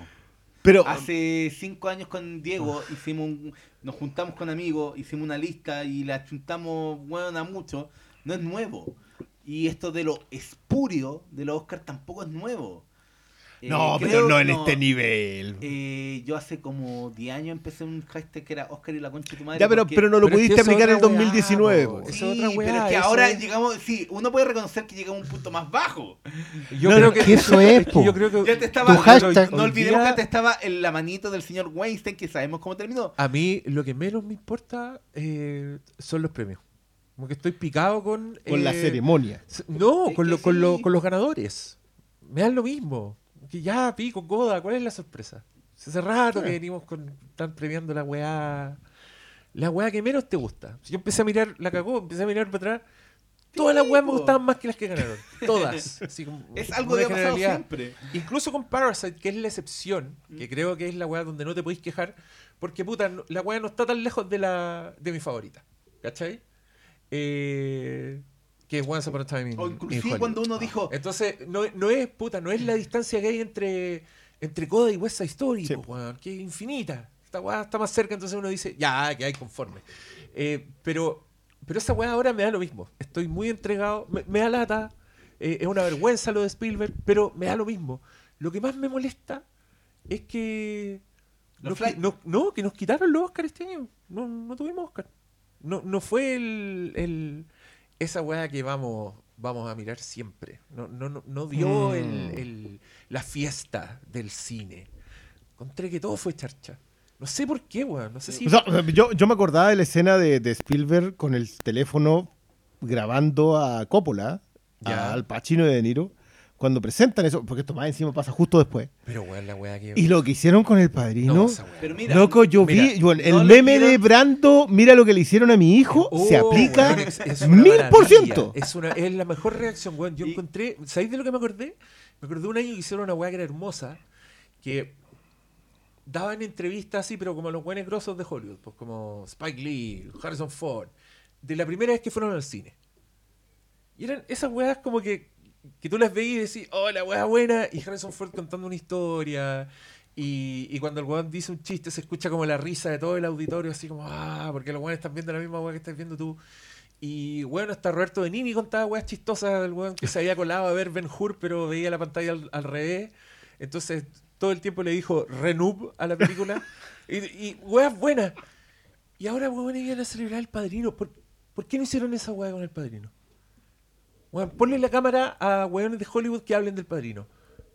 ¿Qué habría salido esa weá? Habría estado llorando mirando la weá. y Mira, te Puff ponen- Daddy, y después, po, weón, te ponen Y Puff Nino Rota Daddy. y te tiraron a Puff Daddy, eh, a P. Diddy. Y después pusieron escenas de la weá como con música culiada hip Con hop. hip de- Con porque Nino de- Rota de serie de por hip Netflix. hop. Pues que ahora llegamos al nivel de que se confunde gángster con gangsta. No, y ni siquiera Y para hacerte el Oh, lolo, para hacerte el lolo, recurres a un rapero de hace Weón, 15 no, años lo atrás. dijimos. No, weón. Y yo, yo busqué a ese weón porque no lo conozco. No sabía quién Y era el los weón hizo.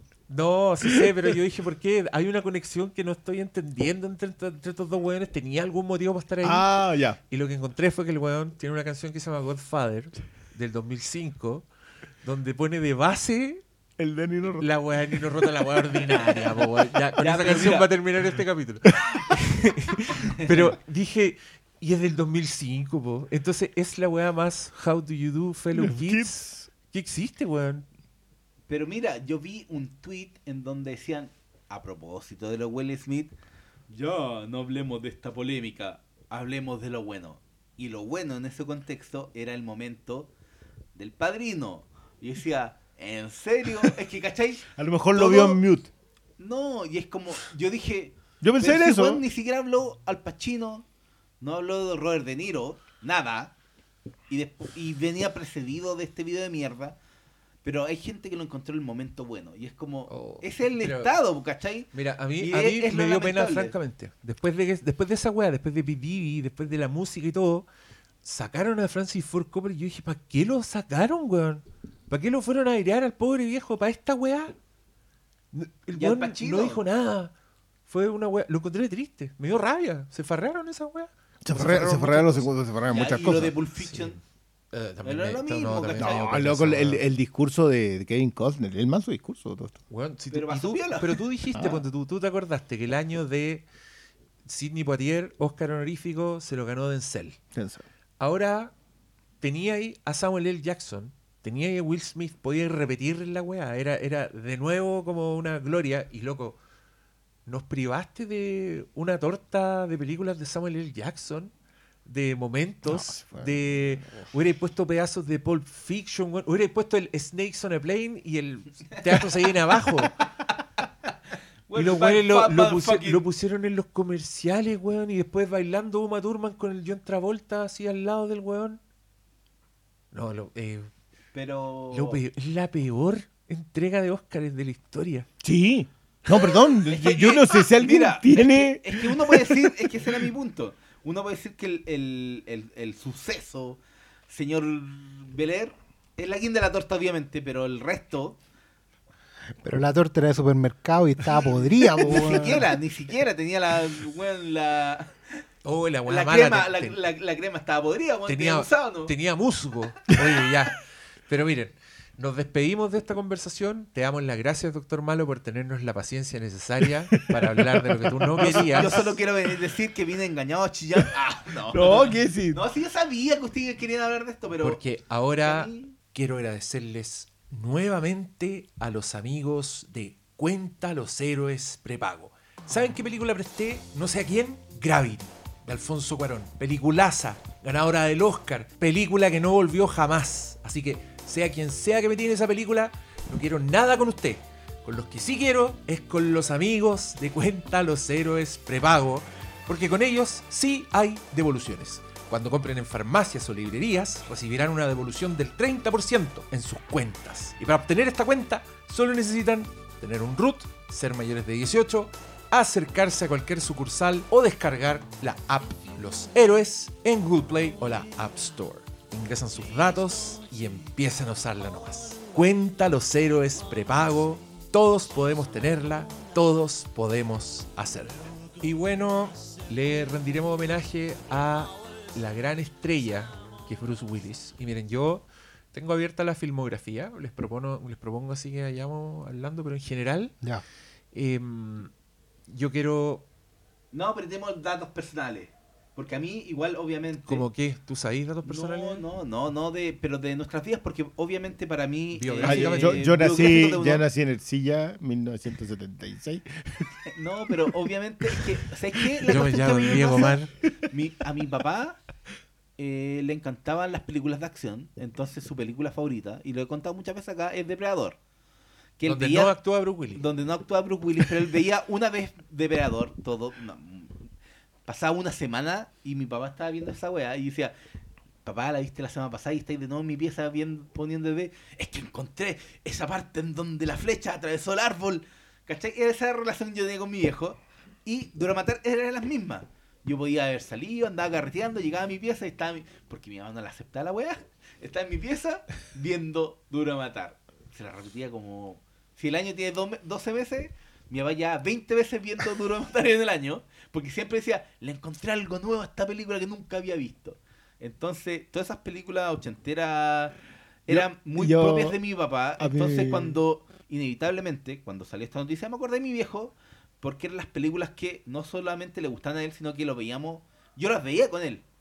Y, y puta, da lata que eh, un actor que más encima decían que hoy está, porque está el sinónimo de héroe de acción, no, no actúa. Eh, Está ahí ale- nomás porque Alejen los celulares de los cables, por favor. que- es un héroe de acción que no actúa, está ahí por estar, pero yo le tengo el más absoluto respeto a toda la generación de nuestros héroes de acción, porque a mí, por uno, obviamente fue con lo que crecí, mis películas favoritas antes de Tiburón eran películas de acción. Yo rayaba la papa con Depredador, con Duro de Matar, Duro de Matar 2, Duro de Matar 3. Y. ¿Cachai? Entonces, ¿no? Y el último Boy Scout eran las películas que uno cuando chico estaba ser, weón, la mejor weá del mundo. Y, y obviamente te golpea desde un lado emotivo muy importante esta noticia, porque no es solamente, oh, no es solamente para mí un actor más, es algo con lo que yo crecí, con algo que más encima era parte de mi experiencia de acercamiento al cine con mi familia, que eran las películas que le gustaban a mi papá, que si estaban dando el era, creo que era el Mega el que más las repetía, era como ya en ese tiempo que pre-VHS que en la casa era, oh, van a dar Duro Matar, era la película que veíamos y nos poníamos a verla. Sí, yo, papá- yo, yo, yo quiero decir una cosa. Yo, para mí, Yippee no es una frase. Es un mantra. No, no, no, no, no, no, perdón. Yippee fue algo que yo empecé a entender como en los 2000.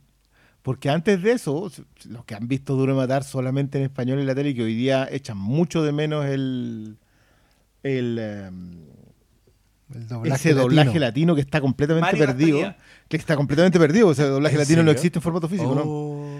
Eh, Eh, existió hasta Blu-ray. ¿o no, no, Blu-ray no existe. Existió una edición en DVD latinoamericana de la Fox, que esa sí lo traía, Ya. y después de eso ya nunca más. Pero ahí está, ahí hay una joya de... de- le- le- y ahora veremos quién es el mejor. Que eso es lo que decía en vez de Yippee Oh, la weá mala. ¿Cachai? Entonces yo- Mala ahí, Mario Castañeda. Pero yo nunca supe lo de él. Y mi padre, si- siguiendo tu línea de... Mi padre conoce a Bruce Willis como... Ya le van a sacar la cresta a este güey. Ah, qué que mira. Porque en todas las películas Bruce Willis terminaba. la Es que ese era el otro punto. Nosotros estábamos acostumbrados en esa época a ver a los héroes musculosos. Sylvester Stallone, porcentaje de grasa, de grasa 0.5. Arnold Schwarzenegger, 1% de grasa, ¿cachai? Eran los... Y llegó el señor Bruce Willis, que era el héroe diferente. Era el, el, el que no tenía los músculos. Y, y marcaba una diferencia con todos los, nuestros héroes ochenteros que tenían músculos. Era músculo sobre músculo, era como el meme de ese que sale como el músculo y sale un músculo, músculo, músculo. Así La- eran. que las como Alexander Skarsgård, que sus calugas Y- tienen calugas. Y la otra es que era Sofía, en Duro Matar, no tenía los zapatos, sangraba el hueón. Tenía que pegarle un hueón, le sacaban la chucha, pero igual se lo piteaba. Y era el ingenio y. Y. Pucha, que es buena Duro Matar, es que te ponía a recordar eh, escenas, obviamente muchas escenas muy memorables, pero. ¿Te acordáis por un lado del carisma de Bruce Willis? Para... Que esa es la razón por la cual una película Eh, Pero más allá de que es película de Navidad, eh, para mí Duro de Matar era una de las películas, yo creo que fue de las que más vi cuando chico. Porque la daban en la tele, el- si la daban en la tele, daba lo mismo lo que daban los otros canales. Veíamos Duro de Matar. yo, yo creo Veía que Duro hay, Matar, ahí no- hay un no- detalle con respecto al tipo de conversión. En general los comediantes se pasaban, siempre quisier- querían hacer algún drama. Pero este caballero venía de Moonlight, serie de comedia, con Civil Oh, Shep- go, con, con, con Civil Shepard, con la, con la reina de hielo. Y era buena. Yo me acuerdo de esa, esa serie era pura química entre los personajes. Sí, entre De- los- De hecho, yo creo era una que lata cuando la daban en la tele, porque era chico y que esa weá no encontraba un brillo. a mí me pasa también similar, porque el, el, para mí Bruce Willis, por una cuestión generacional súper aleatoria, porque yo vi Luz de Luna sin tener ninguna razón para ver Luz de Luna. Fue una época en que en que claro, no, eh, no, no las veían veí- en mi casa, eso es lo raro. Fue una época muy aleatoria en que Luz de Luna era una serie que pasaba en televisión abierta. Y Luz de Luna siempre fue una serie súper del montón. Eso primero que todo. Y era súper del montón porque había muchas series mejores en su género y en otros para ver en la tele. Pero Luz de Luna tenía un encanto medio promedio que era justamente el morbo de ver a una señorita muy guapa, una rubia muy, muy atractiva, como era Civil Shepard, con un weón haciéndole los puntos que era demasiado estándar para la época. Bruce Willis para mí desde siempre tuvo una característica de ser un weón muy estándar. Por la pelada. Porque la pelada era incipiente, claro, pero además el weón la vendía de desastrado. Y tú podías sentir que ese weón cayó ahí porque, por, no sé. Nunca entendimos por qué estaba ahí. O sea, te estoy hablando de una época en que las alternativas eran Simón y Simón Detective, eh, Remington donde Steel, porque Remington yo era muy Steel, chico, yo me acuerdo ¿cachai? que era la, la que viene en mi casa. repeticiones de Área Era 12. esa. Estoy hablando de puros buenos peinados, pinta, facha, perfectos en general. Y aparece este tipo que no se había peinado, que no se había afeitado, que el rol era así también. Y estamos hablando de, una época en la tele en que hoy en día parece mucho más común que, que tú encuentres rostros en televisión que, que son distintivos. O sea, no sé, pues desde la CSI, donde cada uno tiene una característica muy marcada física, el pelirrojo con los lentes de, día y de noche, el- bueno, tenéis a Lawrence Fishburne, que tiene una cara muy particular. En otras series también encontráis gente que, que tiene pintas muy específicas, que se salen del molde. Pero Bruce Willis lo hizo 10, 15 años antes. ¿Por qué? Hoy día uno investiga, parece que por, por, la- por el, por el don del weón, de, de palabreo, de no sé, Carisma, profesionalismo también. El tipo siempre fue muy profesional. Y cuando pegó el salto a la acción, la verdad es que nunca, desde mi punto de vista, siempre mantuvo lo mismo. O sea, siempre un tipo que caía, cayó parado en ese lugar. No, hoy día hay montones de documentales sobre Duro de Matar y uno se entera que el tipo nunca fue la primera opción, ¿cachai? Que prácticamente el guion se cambió en torno a él.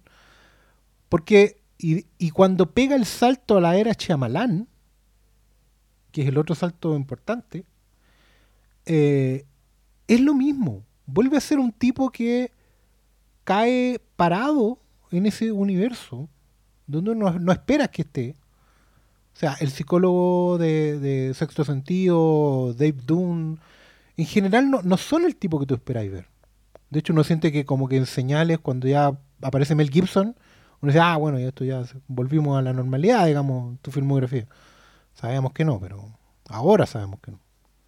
Pero, y, y Bruce Willis siempre estaba dando el salto. Yo creo que lo que más admiro y voy a extrañar un poco de su carrera es que el tipo siempre estaba ahí en una especie de segunda línea. ¿Cachai? De hecho, por algo él en Pulp Fiction no es Vincent Vega. ¿Cachai? Es quien es. Y el que ¿cachai? sobrevivió. Y por eso, por ejemplo, yo recuerdo con tanto cariño, incluso en esta última etapa, tonteras como aparecer en Friends, que también cae parado. ¿Cachai? Donde lo hace increíble. Se ganó Sí, un Emmy por esa sí, pues, es el papá de la, de la, de la novia. De la novia, La novia escolar universitaria de Ross. De Ross. Y, eh, Y se mete con Rachel. Con y, Rachel. y sé, po, y en tonteras como cuando ya la- las películas de J. Joe estaban absolutamente en el down. Aparece Bruce Willis y me levanta todo porque me resignifica todo. Mira, Weón hay tan todo- random. hay- en los últimos años se instaló el género como Grandpa Action, ob- obviamente a propósito de Liam Neeson y, y Taken. Pero yo creo que el mejor ejemplo de todas esas películas es Red, que es la de Bruce Willis que hizo con John Malkovich. para cagarse la risa, es, además. es muy buena la primera, la segunda no es buena, pero la primera es muy Con buena. que- Ernest Borgnine, loco, es mejor, es aparición mejor en un gloriosa. cómic que no tiene nada que ver, pero Oye, no se parecen en nada. no se parecen en nada, pero creo que la película está muy bien y, y es la mejor película Grandpa Action que hay. Eh, creo que desde Duro Matar eh, siempre cayó bien parado Bruce Willis. Obviamente en el último tiempo lo hicieron, lo hicieron bolsas por la por estas películas directas de DVD que ahora está claro y está en los últimos días toman un nuevo carisma. Pero yo debo reconocer que siempre me gustaron las películas, hasta las que destruía la crítica. A mí me encanta Armagedón. La tengo ahí en mi colección. Ya, pero igual Armagedón es una película grande. Criterion Collection. Criterion Collection, loco. No, pero no, hay mucha de gente que hasta el anda video y le- Armagedón. Pero es que, ¿sabes qué? Creo que eh, Bruce Willis tenía esa, esa gracia. Pero perdona, cuando decís que Bruce Willis... eh, Bru- Bruce Willis no tuvo la decadencia de esa hora. ¿Cuándo tuvo más decadencias? No, No, yo, es- yo- es mira, yo, creo que no tuvo decadencia. Porque sea, es que- creo es que, que nunca se elevó déjenme- tanto. Déjenme, déjenme hablar. El, yo creo que Bruce Willis es un. No sé cómo describirlo, pero de Bruce Willisness, de Bruce Willis, Es un señor que tiene como un, un rostro anguloso, una expresión eh, que tiene bastante actitud en sí misma. Tiene como una presencia así como de actor, de actor nato, de estrella de cine. ¿cachai? Creo que el weón tiene, esa cualidad. También creo que es un actor de rango limitado. No, es un espectro muy grande, es un, espectro acotado. Pero donde el weón es muy bueno en ese rango.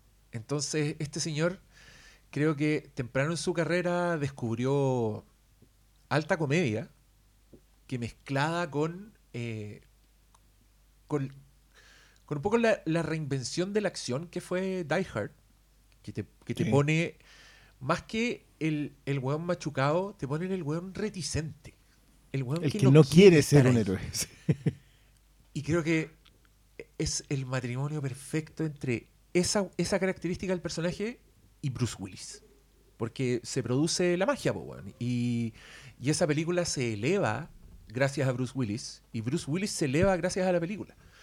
Eh, creo que el weón es, eh, como John McClane, es, es excepcional. En el sentido que el weón igual reinventa el héroe de acción. Pues mete el héroe reticente, el weón que no quiere estar ahí, el weón que está mal genio porque, porque tiene que hacer las weas que tiene que hacer, pero que no las puede dejar de hacer. Y creo que es, es- es una especie de arquetipo, como po- podríais definirlo como el, el- No, es muy, es muy heredero el el- western el héroe, de sí. acción, el héroe de acción medio sísifo, pero que su cuerpo lo resiente. ¿cachai? Eh, en Die Hard es impresionante cómo Bruce Willis maneja su propio daño físico. Porque el weón tiene una progresión de, de, de destrucción y cuando aparece en la última escena, el weón está apenas caminando. Su voz, así el weón hace como uno- unos gruñidos. Que creo que el, el- el tenor de la actuación de Bruce Willis como héroe de acción solo se acercó Mel Gibson a ese nivel. Sí. A ese nivel de... Por el de- tipo de película. por el tipo de películas también, porque creo que Martin Riggs igual tiene un poco de McLean, en el sentido de que es físicamente muy apaleado. Mm. ¿cachai? Como que también estamos en el terreno del...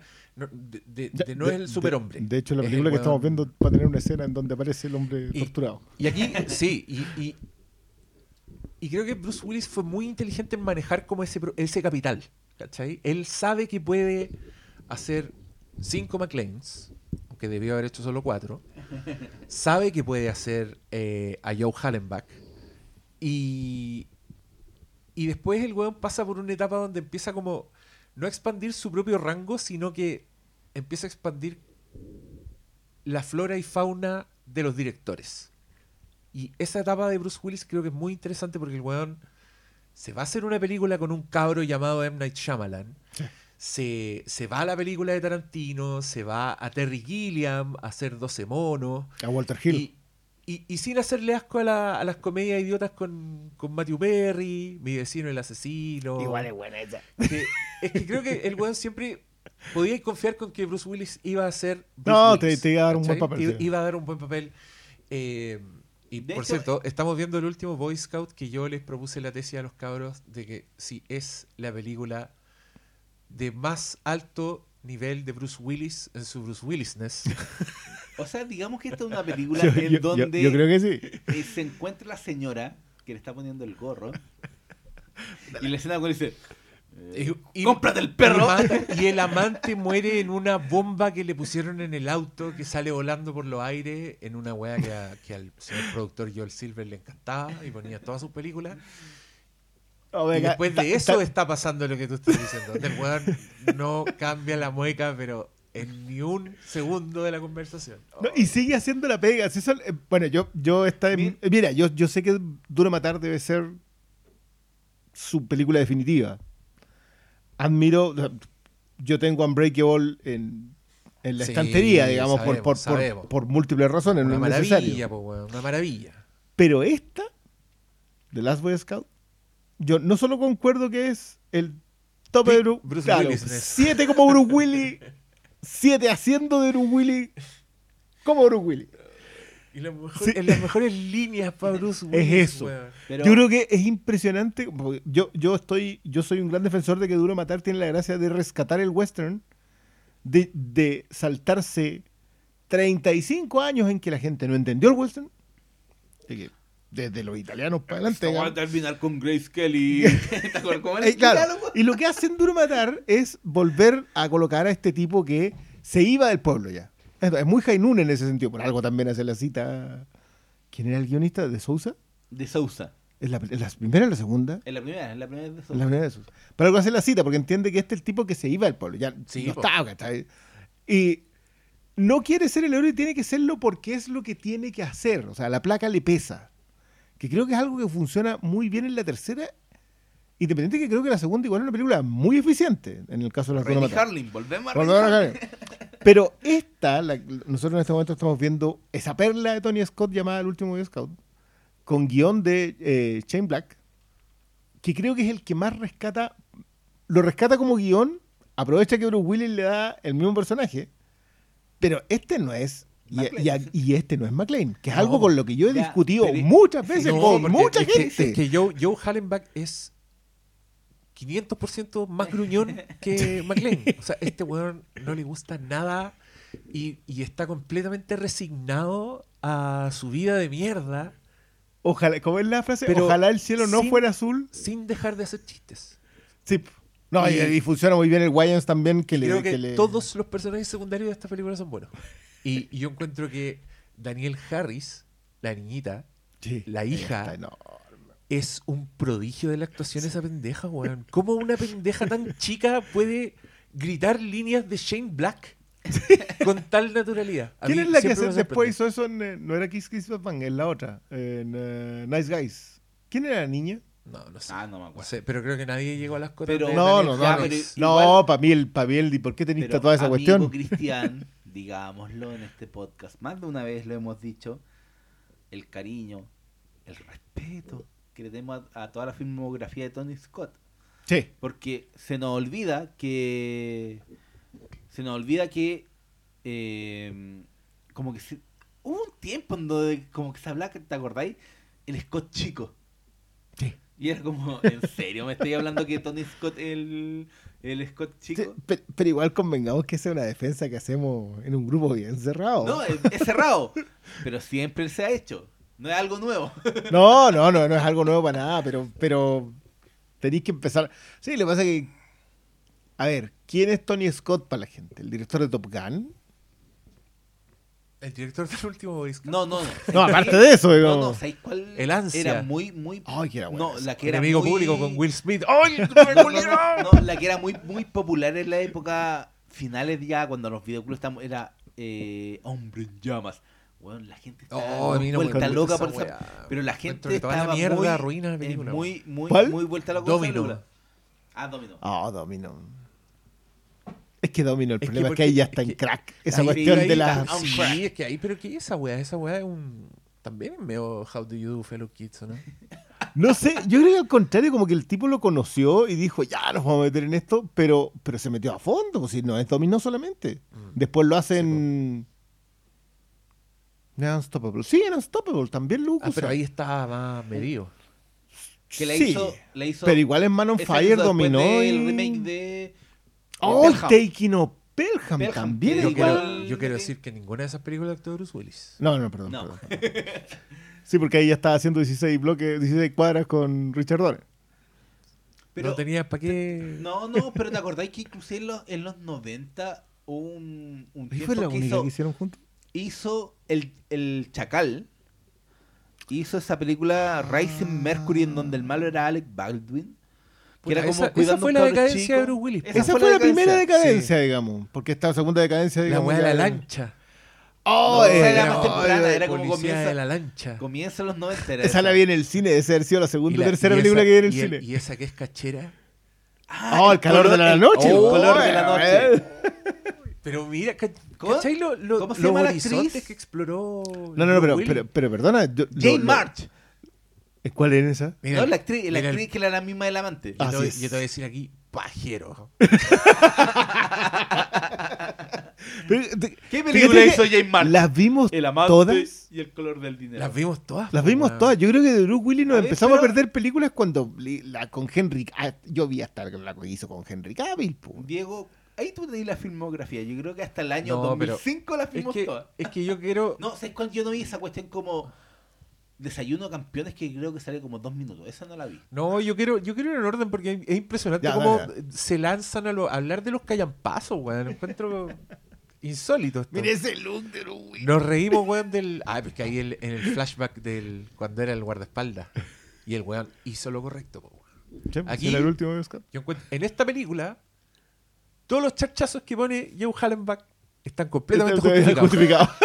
Justified, po. Sí, pues weón, si ahí donde tú pillas al político que le está pegando a una mujer, si el weón le está sacando la chucha. ¿Y qué hace Joe Hallenbach? Le saca la mierda. Le saca cuatro dientes. Weón, increíble. Y al weón le arruinan la vida. Y cacha, aquí está, está tan cagado el weón que va a recoger un cigarro, Cigarro. del país. Oye, bueno, ya, esto se va a transformar en un comentario. No, pero mira, yo quiero decir que yo merece. recuerdo, yo no sé si ustedes recuerdan una película que se llamaba Cita a Ciegas Sí, po. con. Kim. Basinger y este weón, dirigida por Blake Edwards, que tenía, Oh, que yo me acuerdo no que, que mira, yo me acuerdo que vi esa película muy chico, probablemente la vi antes que Duro de Matar y porque Duro de Matar, aquí también, si hay que ponerse biográfico, como dijo el doctor Malo, yo estoy seguro que hay toda una generación que está conmigo, era la weá que no estaba en VHS, pues weón. No, porque, no era, podía ir a rentar era en el ETV. existía. No, era ETV. Era ETV que se demoró caleta, Caleta en en aparecer entrar. en los videoclubs. Entonces, nosotros vimos Duro de Matar Bueno, si como todo- el año 93. Todos los. Fox En llegó Mega. después. Alien, No, Star Wars, antes Duro de Matar. Tú la viste que tú eres No. Inma, el vampiro joven. Sí, cuando, cuando, cuando llegó ETV y trajo el catálogo de Fox, fueron unos años que nos desayunamos con puro... Sí, weón, si no Si estaba las ni tres Star cosas en que nombré. Yo Depredador, acuerdo que no andaba, estaba. Cáchate, en la Pampilla Coquimbo, año como 97, y ahí recién pillé Aliens. En Sí, VHS. pues, se nos había salido en antes. ninguno, En ninguno de los videoclubs de Santiago en lo que Sí, estaba, era andaba hueveando ya en el norte y me encontré el CVHS y dije, Eran los Venga grandes acá. vacíos. Apareció la mosca también. Y yo que Ah, de oh, por fin voy a ver esta weá. Bueno, en, en- antes de eso sí estaba la distribuidora que se llamaba L Catel. Hoy la weá aquí ya se transformó en. Que se veía. Estaba esta película Citas Ciegas que yo me acuerdo la, la arrendamos en mi casa y a mí me daba paja verla porque la carátula parecía película que a mí me iba a aburrir. Porque yo era cabro chico, me gustaba la weá. ¿se van a dar besos? No, no la veo. sí, pues no, pero resultó ser una comedia de Blake Edwards, entonces tenía caleta de slapstick de Bruce Willis haciendo weá. Curiosamente aparece en el clímax muy machucado, un año antes de Die Hard, y aparece así con la camisa rota, todo tiznado el weón porque estuvo como en un accidente de auto. Y, y es para cagarse la risa. Es una película que yo recuerdo con, con mucho cariño y que probablemente de ahí conocí a Bruce Willis después Claro. cuando por fin vi Die Hard. Y, y antes el señor venía de la tele, venía de Moonlight. Moonlight, sí. Pero antes, y antes sale en un capítulo de Miami Vice. Claro, Entonces, todos- y, y un- capítulo de- y un capítulo de Twilight Zone dirigido por Wes Craven. Oh. Que yo sí lo vi mucho tiempo después, que una historia muy culiada de Dimensión Desconocida, donde el Juan llama por teléfono a su casa y, y se contesta el mismo. Oh, Entonces, los highway ahí. como el Juan le dice, claro, ¿y qué estás haciendo en mi casa? Y el otro Juan le dice, tu vida es aburrida, estás chato, esta es tu oportunidad de irte, soy tu doble exacto. ¡Oh, el mindfuck! De la ¿Sabes mierda. qué? Yo solo quiero, antes que empecemos el repaso, brevemente quiero poner en relevancia lo importante que es hablar de las películas. Porque escuchándolos a ustedes todo este rato, me terminó de hacer clic por qué Bruce Willis me pareció toda la vida un personaje tan caído parado. Y es que en la medida que van describiendo las impresiones que va dejando el actor en su carrera, te vas dando cuenta que lo que hizo clic en realidad de él es que es un actor a la pata de los actores de Hollywood de hasta los años 40. El bueno es esencialmente un tipo como James Cagney.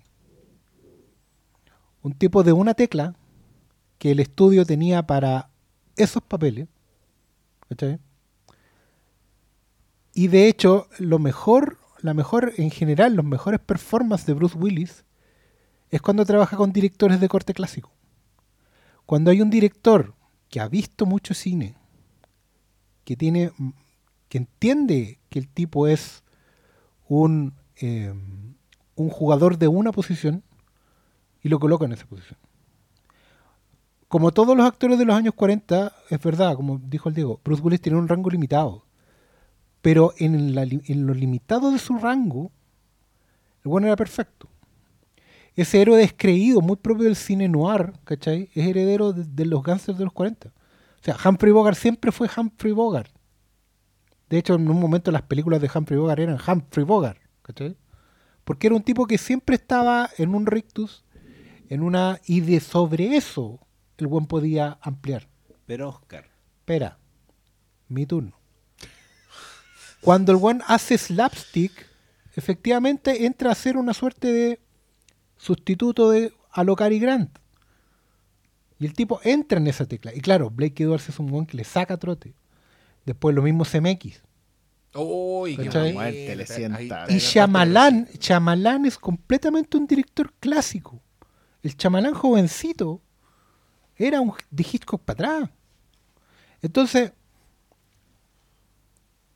Bruce Willis fue el último actor de cine clásico del Star System de los 40, traspuesto por cosas rarísimas y enriquecido con saber que estaba tocando esa tecla. Porque el tipo cuando es actor de noir, como lo que estamos viendo ahora, ¿cachai? un tipo que, al que la vida le pasó por encima y está en las últimas, el buen toca esa tecla, pero él sabe que la está tocando. Y esa es la diferencia que, que también separa a Bruce Willis de todo lo- toda la escuela con la que él se nutre. ¿cachai? Que probablemente las películas que veía cuando chico, probablemente las películas que, que consumía en, los cines del barrio, porque es un tipo de barrio. ¿cachai? Películas viejas, todo lo que Pero él sabe que está haciendo esa tecla. Y, ese, y esa autoconciencia de sí mismo, de, de ser tan Bruce Willis en su Bruce Willis cinismo, es lo que lo hizo diferente. El buen entendió muy rápido, mucho más rápido que cualquier otro actor de su generación, que en lo limitado de su registro, él podía hacer full delivery. Pero Oscar. Nunca matizó eso. Y de hecho, cuando ya no había directores que su- supieran de cine y lo, y lo contrataban para que el buen tocara la tecla nomás, el buen no destiñó jamás porque siempre entregó Tocaba la tecla. lo que le tenían Sí. que tocar. Sí, sí, no, pero es que justo tú usa- usaste una palabra limitado. Que... Pero mi pregunta era, eh, ¿tú creéis que eh, en, su- en sus trabajos no era digno destacar lo que entregaba? Por ejemplo, eh, Sexto Sentido. Las películas como que todo hay un consenso donde uno dice, ¿sabes qué? Ya, Bruce Willis quizás no tenía el mayor rango, era limitado. Pero tú no encontrás que era digno destacar todo lo que hace en esa película. Pero es que lo que yo dije era justamente Sí, eso. El buen sabiendo que tenía límites, Es que era plenamente consciente de ello. De hecho, él dice en el making of de Sexto Sentido que él elige trabajar con Chamalán. A él le gusta lo que Chamalán propone porque lee. O sea, Bruce Willis no era un tipo que funcionara en piloto automático. Onda, solo porque el director lo sabe poner ahí, el buen funciona. No. Bruce Willis siempre escogió sus papeles. De hecho, es una cuestión que, que pone muy en perspectiva lo que él estuvo haciendo estos últimos años. Particularmente el comercial para Japón, ese donde solamente le filmaron la cara y mandó el video para... Bueno, ah, no viajó. Pobrecito, sí, ¿cachai? no, eso sí ya- Pero es porque Bruce Willis siempre supo de cine. No es un simplón. Nunca lo fue. El one siempre supo dónde se estaba metiendo. No lo Sí, llevaron al color de la noche porque, oh, está, está rica la mina. No. El one quería probar qué podía hacer en un noir. No, ¿cachai? en, en una en época un neo-noir erótico. era... Era lo que se estaba Sí, haciendo. este Fíjese, weón ¿sabe- ¿Cachai? ¿sabe no-? Déjeme, déjeme acotar una cosita al respecto. Yo, cuando hablamos de Bruce Willis como un héroe de acción, por alguna extraña razón lo colocamos en el mismo paquete que, no sé, Schwarzenegger, Stallone, Dolph hicieron- Lundgren. Amigo, hicieron un restaurante. Está bien, pero yo creo que bajo, más allá del respeto que yo le puedo tener a Stallone como guionista, como, como alguien que se alimenta de dos personajes y entiende, o sea, hay que acá puedo darle un rango como productor, como incluso como director. Bruce Willis no está en esa categoría. No, po. Bruce Willis está en la categoría de Kevin Costner. De hecho, siempre lo sentí fuera de lugar en los Expendables. O sea, yo no sé, bueno, ent- entiendo por qué llegó ahí. O sea, estaba estaba ahí haciendo porque- No, pero es que, 5, es que es digamos, una pero- weá de... creo Amigo. que es, es librería nomás, pues es recopilación de iconos de la década. Y Eh, claro. está ahí, pero está en una tecla completamente distinta. Eh, lo que yo quiero decir es que el weón fue muy inteligente al, al entender su rango, porque no sé, pues este weón no, no, no podría estar en la roca. No podría ser el Nicolas Cage. Pese a que ahí también tenía un personaje que es bien, bien reticente, bien obligado y bien machucado en, en toda la película, pero este weón tiene un, un- una gran entrega dentro de un tipo de personaje más puta más impávido si querís como de, de, rostro más más impenetrable como que- y esa es la weá que le, sacó el jugo y si tú veis como sus roles están más o menos dentro de ese espectro ¿cachai? Eh, ¿cuál, ¿cuál dirías tú que es la película donde Bruce Willis más actúa? Ay, a me gusta mucho en La Muerte le sienta bien. Pero yo te diría que donde más actúa es en Unbreakable.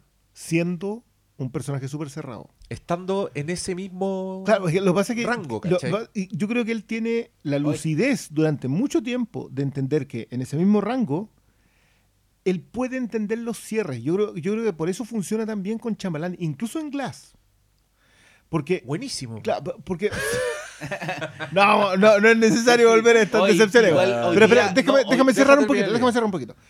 Lo que hace Chamalán, como muy bien lo dice Oscar, es a nivel de cine clásico, es un tipo que, sobre todo en ese tiempo, instalaba la cámara, la movía muy sutilmente, entendía que una conversación con un tono que Newton Howard daba extraordinario, con un acercamiento que fuera definiendo el personaje, la conversación que tiene con Glass, eh, con, con quien después conocemos como, como Mr. Glass en el auto, afuera del estadio, por ejemplo, es extraordinario. Y es un plano en donde simplemente la cámara se va acercando, nunca va a un corte, es una conversación súper simple.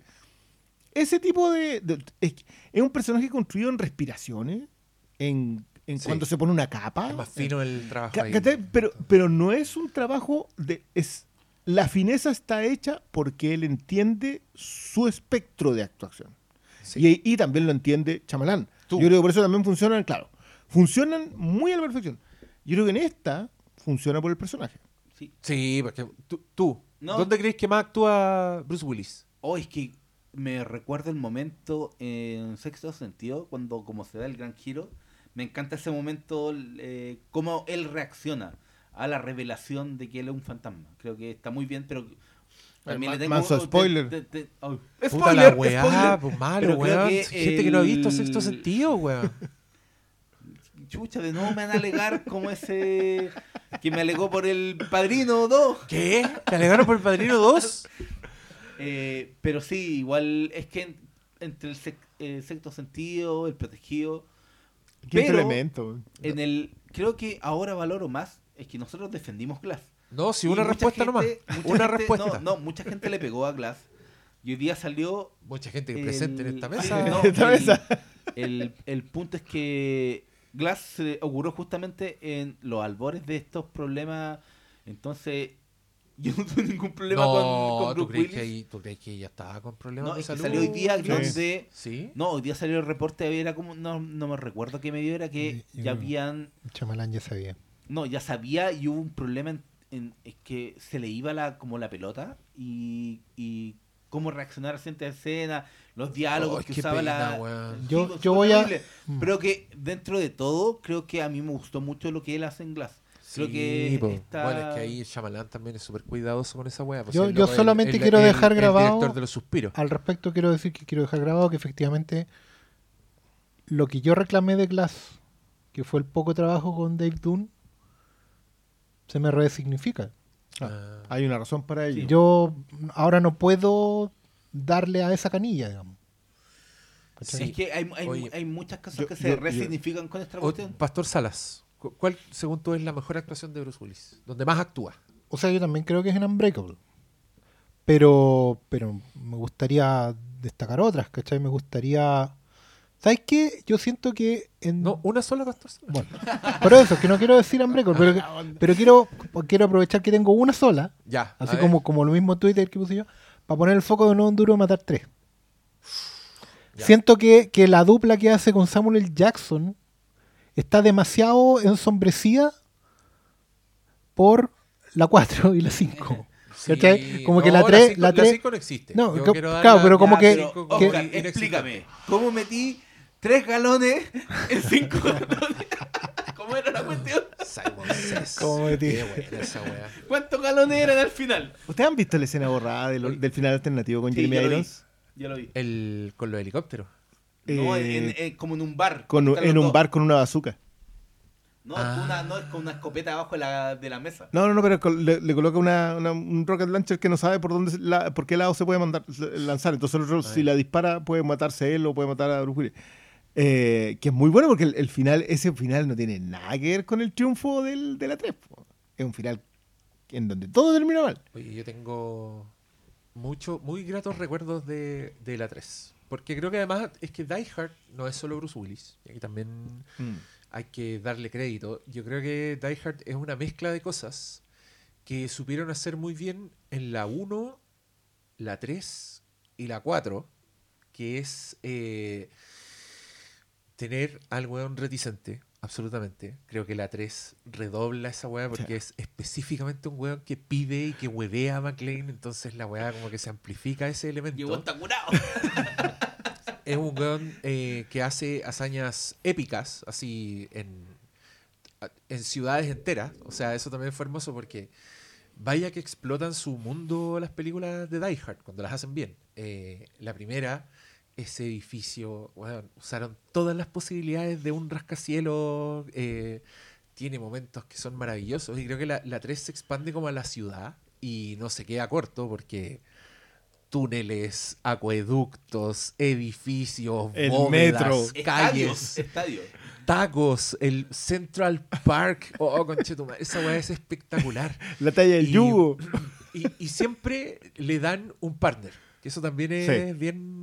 En, en Die Hard es mágico porque el partner es Al Powell, es como el, el sargento. Eh, y también una weá que es muy importante en John McClane es que el weón es del pueblo. Eso también es muy importante. John McClane se hace amigo de un camionero en la calle y mira mal al poder. O sea, Bruce Willis odia a los a los a Nakatomi, a todos esos weones, los Yuppie. Este loco se va adelante en la limusina. ¿Cachai? Va conversando con Argyle de tú a tú. Y, y en, da- en la 3 también son muy buenos para eso. El weón como que habla así a la rápida con un weón en Nueva York, como con un obrero, como que co- coopera con gente, con los camioneros. Y creo que la 4 rescata todos esos elementos y lo hace súper bien. Eh, este weón sigue reticente, le ponen a Justin Long, que es como el, el hacker, que también es súper buen partner para Bruce Willis. Es un weón que La tiene como su propia co- comedia. Sí, pues, es cuando- muy buena. y, y que se cansa. O sea, toda la ahí, ahí yo creo que el problema del villano, con todo el cariño que yo le tengo el, ese pro- el problema del villano y que se pasan de rosca también porque ya Lo la- tienen, lo tienen al weón arriba y un jet rompiendo, Sí. pero, Sí. pero entiendo que es parte de la weá, ¿cachai? En la 5 no agarraron ni uno de esos elementos, entonces Oh, una weá una de las así. Pero es el que weón no tiene ni un elemento Die Hard. Es Y es impresionante. Le ponen a ese weón que el hijo, que weón no le A Bruce Willis, la idea es que no le pongáis a otro Bruce Willis. Bruce Willis tiene que estar con un weón gritón, con un weón que reacciona a las weas que él no reacciona. ¿Cachai? Por eso son tan buenos El hijo los, los un partners. Yo, flacucho. yo, yo me, yo me- acá me declaro. Weón, el hijo tendría que haber sido. Sí, pues entonces. Este otro weón era igual que él y la weá ya era cualquier weá. Estaba en Rusia, entonces se sacó el elemento del weón. como- Ya no podía era- ser del pueblo en un Rusia. Paco que estaba sí, infiltrado, era muy raro. es un Utah gringo, pues, weón. El weón no, no encaja en ese mundo. Yo sé, ya no la vi. Y la gracia es que tiene que encajar con el mundo. Bueno, ¿por qué no incluí la 2? Porque no me gusta tanto. Salsa duda, sufre como todo el resto de nosotros. Pero, pero ah, después de ese, de, de ese crédito al universo Die Hard, que creo que explota muy bien, eh, está perfectamente dentro del rango de, de Bruce Willis. Mira que viene otro auto en llamas cayendo que le gustaba mucho a. Joel Silver en esa época. Eh, y yo te iba a decir donde yo creo que más actúa Bruce Willis es en Pulp Fiction.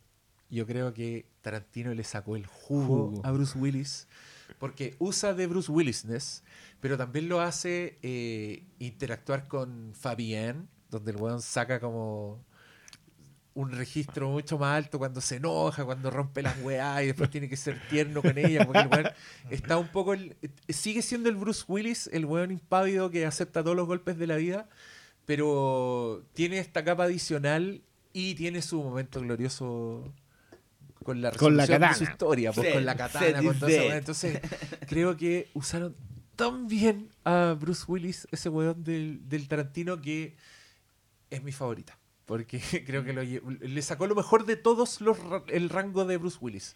Sacó la comedia de Bruce Willis, sacó el héroe de acción, sacó todas las weas y lo puso en un personaje interesante que es un weón que decide ir a- activamente a la guerra contra Marcellus Wallace. po. que, que en un momento así como que el weón fusila con la mirada a John Travolta, uno de los mejores momentos de Pulp Fiction. Cuando el weón lo mira que- feo porque lo quiere matar. Pero- En ese sentido, lo que estáis hablando, igual yo me gustaría destacar lo que hacen 12 monos, que creo que esa fragilidad. Creo que la fragilidad que se, era clave la fragilidad en Duro Matar. Sí. Y, y el, el componente de locura que le ponen en, en 12 monos, a mí me gusta mucho 12 monos. Pero, pero ahí Y- tiene a Brad Pitt. pues, ¿Cachai que Bruce Willis Sí, siempre sí, funciona po. mejor con un Sí. mono animado al lado? No, pero hay una que Brad Pitt en llama y dos que Terry Gilliam le saca el jugo. Sí, el, el O sea, yo- yo- el jugo hay, en hay- película. hay una, hay momentos maravillosos. lo- el- el- yo esto lo recomiendo siempre, pero por favor véanlo. En el DVD, en el Blu-ray, en todos lados, en eh, 12 monos viene un documental que se llama El Factor Hamster y otros cuentos de 12 monos. Cuando te hablan, te hablan de la locura de Terry Gilliam. Terry Gilliam está chalado. Si siempre se está Sí. chelada.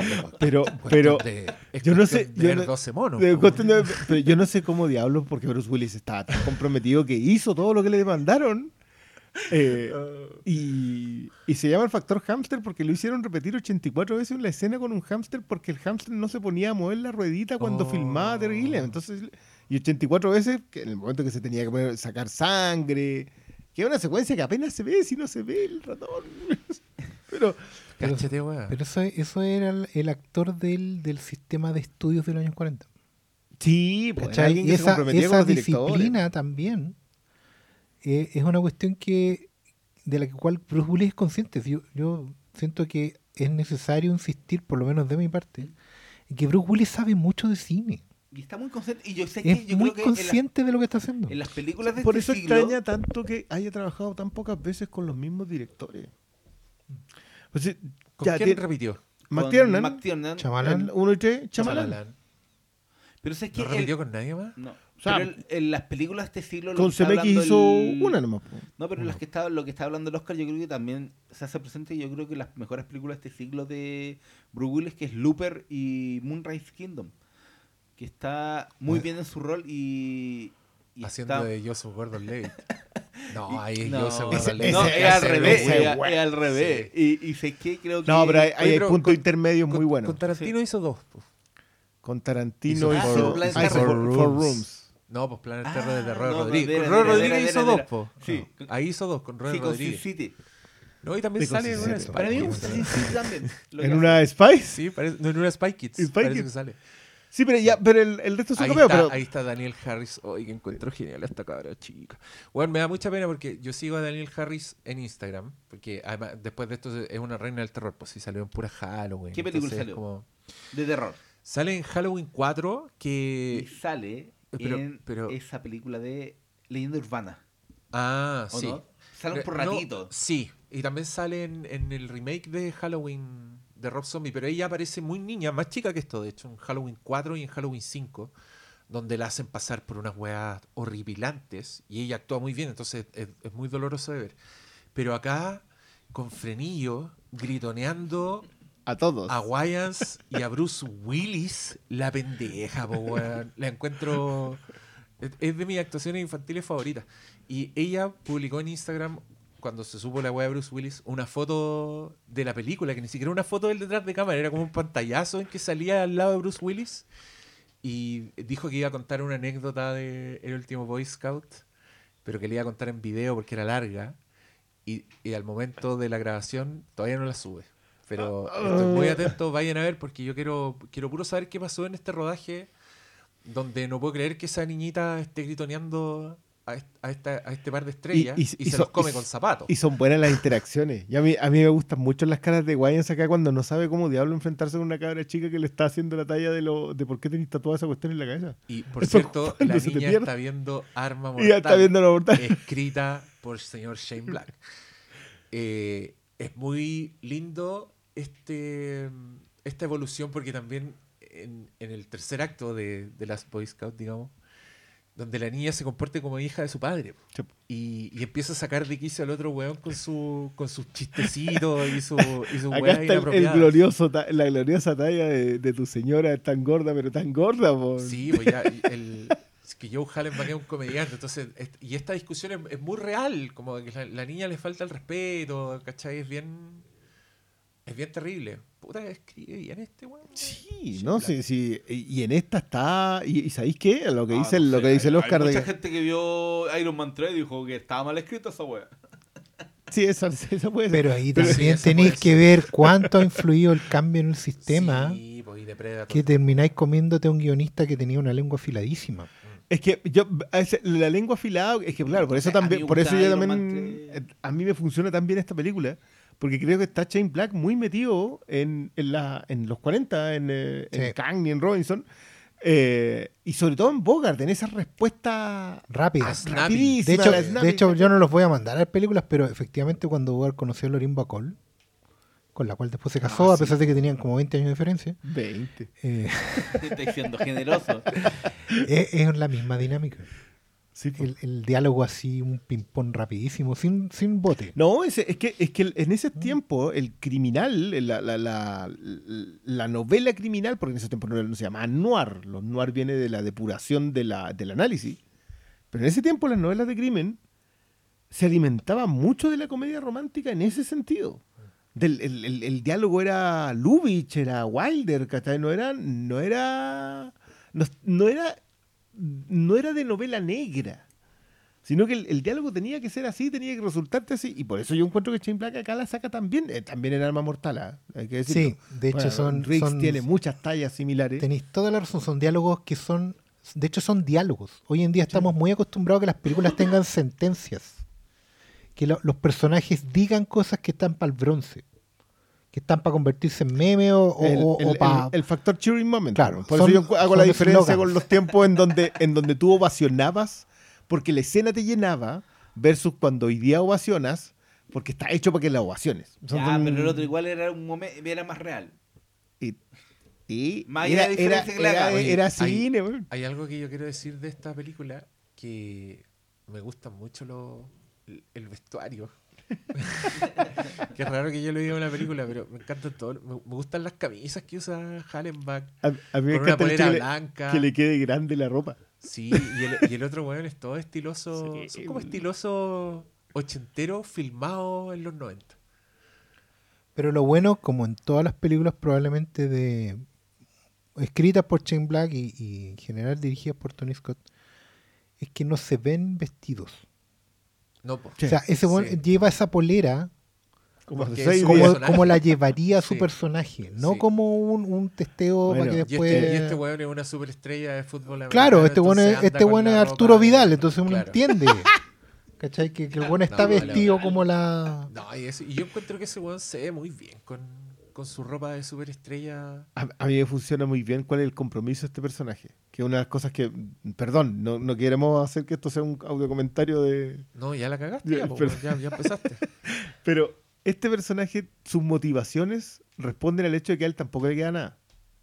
Ah, sí, po. ¿Está bien? Lo- lo- Ha- Hallenbach es eso, te lo dice. Y ac- acá viene el, el diálogo memorable de ojalá el cielo no fuera azul, ojalá el agua no mojara y ojalá yo no amara a mi esposa. Que, que, que es joyón, o sea, a mí me gusta más incluso que el de cómprate un perro. Que, Ah, que- que lo cierra que muy bien, compra- un perro. Cómprate un perro es, es una parte, es el snap de la weá, Sí, pues, el banter que le llaman. No, es muy, es muy lindo, está muy bien hecho y, y está muy a la medida de estos, de estos señores.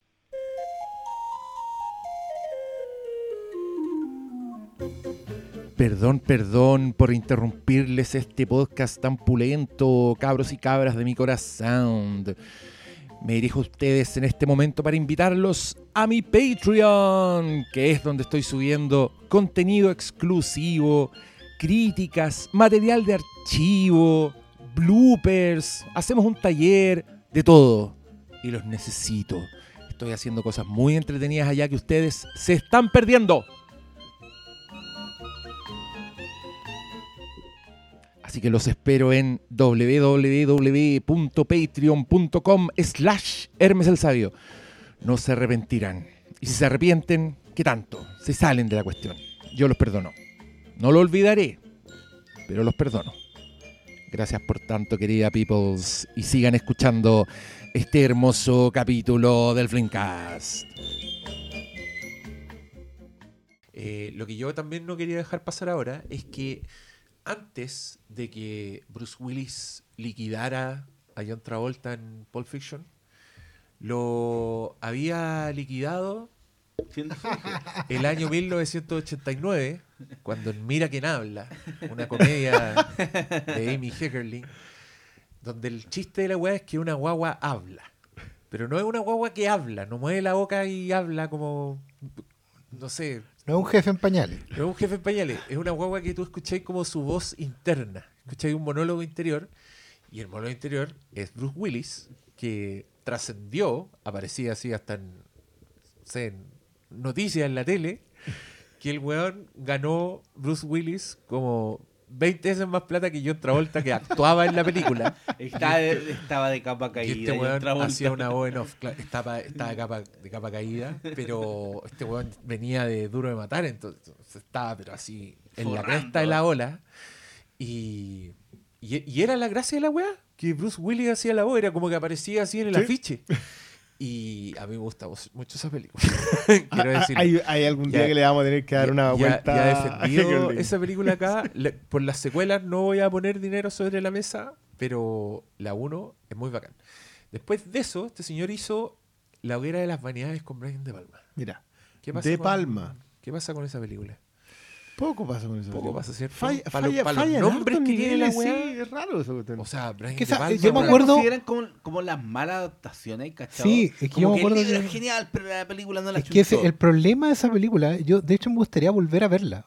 Eh, Sí, porque ahora la encontramos buena. en su época fue como que se hubieran metido con. eh, puta, weón, como que era- en este año hubieran hecho una película de Mariana Enríquez, ¿cachai? o de. No, tí- tírate un director así muy, Sí, muy sí. pro entre los. también que está mal casteada, porque como que Tom Hanks en el rol estaba mal casteado. Claro, pero, pero era una cuestión que. y- o, o el director no supo dar el tono, pero ¿qué? El problema era la novela. Todas las críticas malas hacia lo que eran las vanidades. Por eso yo quisiera verla ahora, ¿cachai? Porque es como que siempre en general, y, y me acuerdo porque fue como en las primeras polémicas negativas que leí en Cinegrama, ¿cachai? O en, o en alguna revista de, de ese tipo.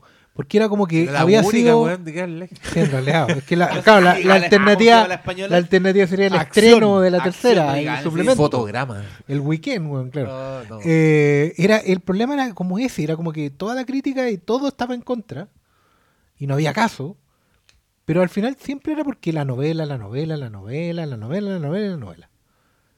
Qué y fue aburrido, uno de los primeros... Como el video del padrino claro, que sacamos nosotros. creo que había un peso especial porque era una película de Brian De Palma que en ese tiempo igual era uno de los directores más importantes. Pero era mucho que ver con. Sí, era. No sé si venía muy bien. Eh, a ¿De la qué año anterior, la la- El anterior era- 90, ¿cuál era la Ah, son no, Intocable, Lo, po. lo intocable, pues sí, pues. Sí, era de lo importante. Sí, después de la hoguera empezó. Ya, igual después creo que. Los intocables, hizo recordemos, del glorioso 1987. 187. ¿Cachai? ¿Cuándo me van a hacer Entonces, caso, weón? muy- pero mucho era lo de la adaptación. Yo recuerdo que era la. No, esto eh, no está a la altura del libro. Y eso No fue de- algo o sea, que se extendió. Oye, inclusive estamos, cuando lo estamos viendo un momento muy lindo en que Daniel Harris le va a pedir un autógrafo a. ¿Cómo se llama el personaje, el, el futbolista? Arthur Eh, Bidle. Está inventando. no, si, si es Shane Black, tiene un nombre súper pulento. Ya, pero. Y, y ahí le cuenta que su papá en verdad lo admira. Sí, po. Y es algo que tú no te has dado cuenta hasta ahora. Ahí muy- dice, muy weón, bonito James. Alex, Al- para que el estaba viendo la trading card. Hoy un día les podría dar una masterclass de qué es una trading. Usted, usted Pero a él, a él resumen ahora. Antes de Mira la internet. manzapita, Se llama James Alexander Jimmy Danger Dix. Jimmy Dix. Jimmy Ahí Dix, tenéis nombre. Jimmy Dix. Oye, aquí es cuando lo agarran a Jimmy Dix y lo tiran contra el puente. Ese buen actúa en calete de película. Sí, de- Ese matón. y salía en Son of Anarchy. sí. Ah, en, en un gran, gran papel. Con, con, era el- la contraparte de Taylor Sheridan. Sí, era como el, uno de los importantes. Oye, le- les voy a decir que después de la hoguera de las vanidades, este señor hace Mortal Thoughts. No sé, ¿cuál No, es esa? no. ¿Cuál es? en mi vida. ¿Se sabe? A ver, yo voy a Pensamientos ¿No es- mortales. ¿No, no es la de Moore? Ahí es donde conocí a Moore. Demi Moore. Demi la- Moore, mira, Columbia Pictures, esos thrillers La, la culiados. de la lancha, ¿no? No, No, no, la de la lancha No es mucho después. No es de la lancha. Pero después de eso hace Hudson Hawk. Alguien No, tiene, Hudson Hawk es tiene, una. tiene sentimientos Es un- sobre esta Esa película. Pequeño clásico de de- videoclub. Sí. Pero ese es clásico de videoclub. Esa Sí. fue una de esas Pero películas con también es de esas películas basuradas, ¿no? Como Sí, considerado un mierda. fracaso. Sí. Sí, pero yo creo que la gente, por eso el clásico de videoclub, pues la gente le fue agarrando Oye, cariño cuando ya la vio. Escrita por guionista duro de matar con Danny Aiello y. Andy McDowell. Que era la, la otra Yo me, acuerdo, de- yo me acuerdo que la vi. ¿De, de qué? ¿De cuándo es esta weá? Del año 91. No, ya, yo era chico igual. Me, me importó una raja. No, no tengo buenos recuerdos de Hudson. Yo la vi por primera vez en televisión y me pareció muy... Me, me divertí Sí. Y después la arrendé alguna vez y ya la vi en inglés porque, claro, la- esa es la diferencia cuando la arrendaba. Duda, en Billy Batgate, ¿cuál era su rol? No me acuerdo. Que era la de... Pero si te fijáis, a partir de la Oh, hoguera de las vanidades, Bruce Willis entró en una especie de búsqueda. Sí. Como de distanciarse de John McClane. Sí, y empezó a trabajar. ves- la ves, ahí está la lista. Con De Palma. Con Robert Altman. Hizo The ¿cachai? Player. Sí. Sí, sí, el Oh, tipo está, avanzando a buscar un lugar donde pueda ir encontrando la otra tecla que probablemente siempre buscó. ¿Viste? Sí, pues él hizo la promesa de que él igual iba, iba a ganarse el Oscar como Mickey Rourke. Oye, y aquí, No. y aquí yo también te quiero decir que el weón está muy prolífico. Tiene así tres películas por año. Y llegamos, pasamos por el último Boy Scout, por The Player, Claro, igual era y llegamos el 92 a La muerte le sienta bien, que es un gran papel. Ahí interpreta a Ernest, eh, le gritan Ernest toda la película. ¡Ernest! A las viejas culiadas. las señoras inmortales. Que son las viejas que se lo pelean. película. Espere, No eh, se lo la- la pelean, ellas vuelta. pelean entre ellas, Ellas. y lo usan pa como un monigote. pa' po. Pero sabéis que Bruce Willis ahí hace sacrificio físico. Sí, pues hay, hay- hay harto. Claro, tiene- eh, tiene- y, y yo encuentro que Zemeckis le rescata el factor comedia. y, te- y ahí también lo tiene como un perdedor alcohólico Sí. muy rendido en la vida. Que gracias a este incidente sobrenatural. Oye, es buena esa Es muy. No, yo, yo, yo a la muerte le sienta bien le tengo mucho respeto con Yo los también. años, le he ido tomando mucho más porque creo que en esa búsqueda de SMX de, de concretar su su tema, esa es una de, las de las búsquedas más finas que tiene. ¿Sabes que Yo la vi hace, digo, hace poco, igual fue hace un par de años, pero también, obviamente, la- Mira, ese es Alessandro from Alessandros. Ahí el, está. El, trabajo cinematográfico. Claro, lo- el efecto ya no está a la altura de los de ahora, pero ahora CMX ponía la cámara donde tenía que estar. Sí, no, no, no, no, Entonces- no, no, eso es indiscutible. Tú lo sabes. Sí, sí. pero- Un día, un día cuando ya uno repasa toda la carrera CMX se da cuenta que el buen se paseó por todo el cine. Mm. Y es de los pocos que ha hecho eso. Sí. Sí, con, con alto y con bajo uno puede decirlo, sí, ok. Pues se ha paseado por todo el cine. In the line of fire. Sí, era ahí su momento en la línea de fuego. Oye, yo acá quiero adelantar sobre CMX. Ah, es que acaba de haber un, un behind the scenes. Nosotros grabamos un capítulo que todavía no está en el aire. No está ni en. Ni siquiera en Patreon. No está en el aire. Que está guardado. En el que anunciamos que vamos a hablar de una película protagonizada por un actor que se mantendremos anónimo, pero que es del señor CMX y va a ser un capítulo a fondo. Entonces yo les pido. futuro, lo que todos quieren. Les pido que reserven este, esta conversación sobre señor CMX, porque después de actuar en esa película, esa gran película, La muerte le sienta bien, que creo que apareció en un streaming ahora hace poco, y medio raro, me dieron ganas de verla hace como un mes y la arrendé en Apple. Mr. ahora- Fancy ¿Cuál Pants. Debería ser The. Fancy Pants. ahí gratis la weá. Pero después el señor tiene un cameo en Arma Cargada 1. ¡Ay, qué joya! Que que deberíamos rescatar esa película porque esa weá, por- como no está en streaming, weón, nadie. Nadie ¿te con-? Pero ojo que me yo, acu- yo, me Arma Cargada, Que era para cagarse la risa. Arma Cargada fue siempre una joya entre conocidos. Sí, siempre.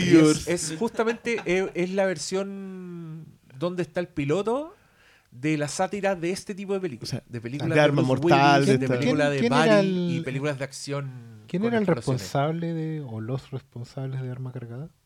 Yo Porque esas películas uno las veía- Un, sí, pero me refiero No, no, a quién escribió, a quién dirigió, porque en ese tiempo uno veía esas películas en, en No, Play. yo no conozco a nadie. Mira, Jim Quintano, el director, y los escritores Don Holly y Tori Tellem. No, nada. Pero mira, el, el cast tenía a Emilio Esteves con Samuel Jackson, que ellos eran como Mel Gibson y Danny Glover. Tim Curry era el malo. John Lovitz, William Shatner, Kathy Ireland, que era como la Denise Richards Sí, de, los, de la- de los early 90s.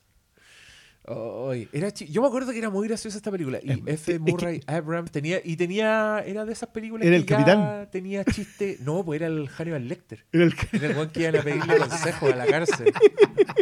Pero que, que ya tiene- suficiente bagaje para hacer eso. Tiene, tiene un momento muy gracioso en que el guardia le dice: Manténgase al lado izquierdo del pasillo. Izquierdo. Y, y los buenos se meten al pasillo y le muestran la cara al guardia y el guardia dice: ¡No! ¡El derecho, perdón! ¡El derecho! Y muestran. Y los buenos los tienen agarrados un loco ya al lado de la celda. Tiene chistes muy buenos así. Y es de esas películas que se ríen de las películas. De las películas. Ya tiene O sea, una escena de Hannibal Lecter. Es para la gente Pero que, que creo hoy que día es Scary Movie. Sí, pero creo que en esta época todavía no está. No, está- no 100% estaba para nada chacreado. Mira, Todavía no llegamos a Meet the Spartans. Mr. Fancy Pants, por menos de dos luquitas en Manzana TV. Ah, ya. A los que No, yo, ver, eh, yo, esta, Arma yo le- ar- cargada. la aparición de Bruce Willis es simplemente gloriosa. Sí, gloriosa. Le rompen el. El- Ese. Me, me suena cara no, porque ese es Alessandro from Alessandros. Pero el otro no. Oye, Perdón, ya, el solo- este es un chiste solo el fan de Friends. Sí, qué wea. Aquí yo quiero decir que hay un. Debe ser mi momento Bruce Willis favorito de, de esta película. El que viene a continuación cuando le están pegando todo el rato. No, no, ya y pasó. después de. No, ¿No? todavía no viene. Termina la escena así. Le pegan tan fuerte, ya le pegan como el combo definitivo. Y la escena termina con el weón pegándole una pita al, cigarro. Ay, Por última vez, así como el weón se está retorciendo de dolor, pero le pega lo- y ahí cortan la escena. Mira, aquí viene. Y La Deberíamos decirle a la gente en qué minuto de la película Sí, estamos para que, perdón, para que se enchufen. No, pero ya, mira, después de La muerte le sienta bien, hizo. No, después de Arma cargada, hizo Striking Distance, que es la película Esa es de la lancha. lancha. Ese era Yo el lancha, ya, ya. No ya. sé cómo se llama, pero mira, actúa Sarah Jessica Parker, Oh. Dennis Farina y Tom Sizemore, que me tinca de ser el malo de la wea. No sé por No qué. sé por qué. No sé por O qué. anda recogiendo arena. Pobre, no. Pobre Y, Tom y Sizemore. después de eso viene va, Oh, gran batatazo, gran Pulp Fiction, tiempos violentos, donde yo creo que llegué al bueno así. Que, se, que hablaba como de una mini resurrección, ¿cachai? Como Que- que esa esa- época en que el tipo estuvo buscando. Que esa sí fue resurrección. Sí, pues, pero tenía Sí, por la como 39 años. John Travolta Claro, cuando no, no, retuvo no. su, su 29 años tenía resurrección. recién. Ay, impresionante. Pero, pero cáchate los hits, pues ya. Y después de eso viene El color de la noche, que es la película Calentón. Una calentona. Thriller, calentón, misterio de asesinato. Sin misterio realmente, porque. Era una excusa. uno, No. de los- uno de los, de, los, de los intentos más. puta. fútiles por disfrazar a un personaje de otro personaje para engañarte. Sí, porque era como la Cuando loca muestran a Jane. March disfrazada de, de hombre, hombre, y tú decís, Me ¿me estáis weyando? ¿Tengo que pensar que es otra persona? Sí. Eh, Pero era toda la época del thriller erótico full. Sí, bo- donde los Jade, grandes estudios la le piel ponían, del deseo. le ponían las platas o Jay, la piel del deseo. ¿Dónde- Ahí se acabó la carrera de Michael Bean. Ponían la plata. y, Y y la- salían, de ¿Cómo se Denis llama el, de, Caruso, el que salía La carrera cinematográfica de Nick David Caruso. Caruso salía también Sí. en esa. No, porque acuerdo Michael Bean era el papel de, de Stephen Talvin en Los Ah, sospechosos ah, siempre. Pues se lo tenés escribe. Ah, Mac McTiernan. No, No, es McQuarrie. McQuarrie se lo escribe a él. Cáchate. Y llegamos el 95, después de Pulp Fiction, esta guay igual era bacán, porque era reunión de Pulp Fiction. Era John McClane con Samuel L. Jackson. El 95, Ta-ta. Die La Hard pe- la- with a Vengeance, donde película todo más era bacán. Yo me acuerdo que 95. yo fui a ver esa weá al cine, al Cinemark Plaza de Espucio, porque era el primer multicine gringo que habría en Ah, Santiago. existía ahí el 95. Y e igual era, era panorama, era en las películas ahí, pues, Sí, se escuchaban po. increíbles las weas, era así a toda Se raja. veía increíble comparado con la otra de. Yo igual esa la vi en el centro. Y yo me acuerdo que con Duro de Matar 3 no podía creer lo bacán que lo estaba pasando con la película. Era una weá de acción así, pero a toda Y raja. aparte que entra muy bien, si esa cuestión empieza en 40 segundos. Y, y, y creo que igual repitieron un poco el milagro. O sea, obviamente no fue groundbreaking como Duro de Matar como la 1. Pero creo que repitieron un poco el milagro. Creo que el Yo- casting yo- yo es igual sí. de milagroso. Sí. Creo que Jeremy Irons es Hans Gruber a toda raja, que acá es el hermano Simon Peter Gruber. Gruber. Oh. Y, y las mismas weas, y lo épico del plan, el hueveo a McLean, que está just- Y que, lo- que igual, igual se notaba que eran. Porque se supone que ese era un guion Mm. para secuela de Arma Mortal. Entonces, aparecía Ah, un pa' weón Riggs. a wear a Martin y a Riggs. Y lo Ah. readaptaron, lo retrabajaron para McLean. Y creo que la weá quedó- les quedó perfecto. Porque tener a este Samuel L. Jackson gritón, eh, muy al- caliente. Sus. Y, y tenía el otro weón ahí con un letrero. Te I el hate. N-word.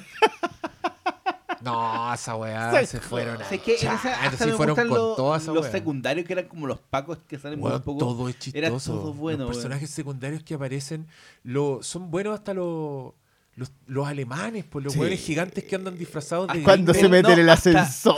No, hasta ese pelado que era, que era como el antibombas, que lo ponen a... Sí, pues los Era policías. bueno. Son todos buenos los policías. El jefe de, Mc- de, de McFly. ¡McFly! ¡Estás despedido, McFly! McLean. ¡Entrega tu, tu placa!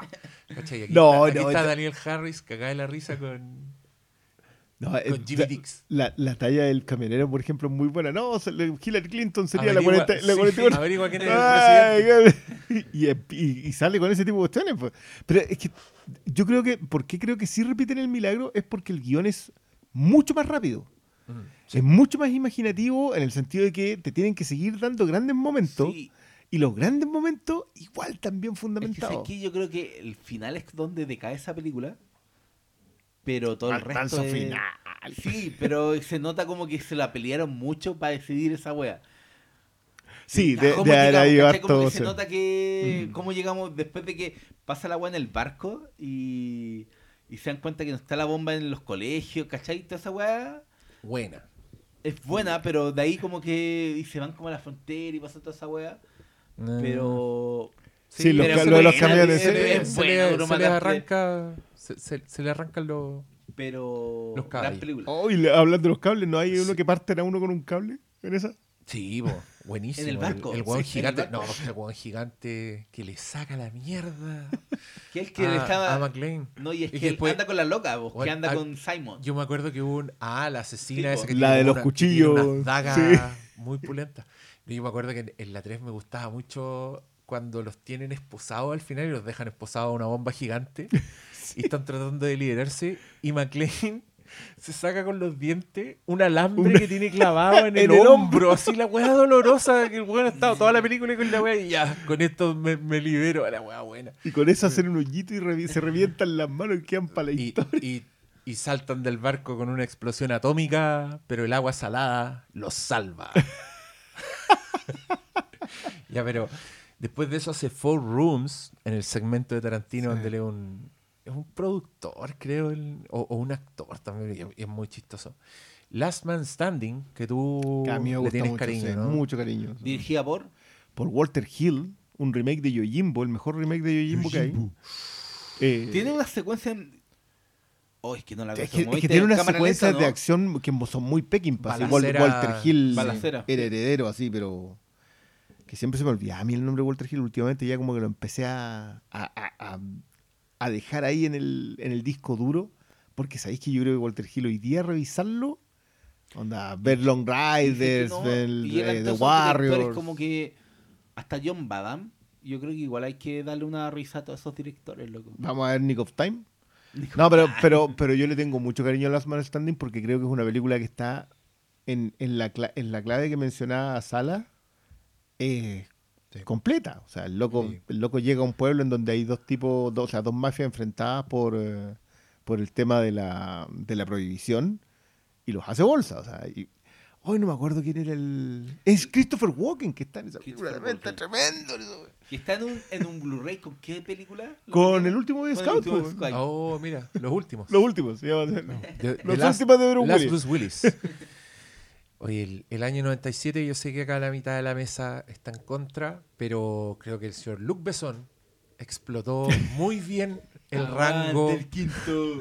Pero- Aguante el quinto. No, pero es que acá incluso los amigos tienen que reconocer que No, Luc Besson bien. supo aprovechar mucho a Bruce Willis, le sacó mucha comedia, pero metió también su faceta de héroe de acción en una De la en acción una, en una, corriente, en una po. payasada espacial que a mí me parece muy disfrutable y que creo que el weón tiene mucha química con, con esa niña Lilu. Lilu Dallas. Y, Multipass. y, y me gusta su look. Es que es, bueno, a ver, aparece independiente, rubio el weón Oh, con una no, es que- naranja. hablar con- va- es que independiente del resultado de esa película, No, que sin respeto. la génesis, la génesis de esa película es súper clara. Es adaptar un cómic de la heavy metal, Ah. la revista francesa, que lo que hacía era recontar en cómic historias clásicas de género negro, pero edulcoradas hacia fantasciencia. ¿Cachai? Y es lo mismo. Y esa es la gracia. ¿Y tenéis problemas con eso? Por supuesto, bien. porque lo que, desde donde se plantea hasta donde llega, ese es el problema.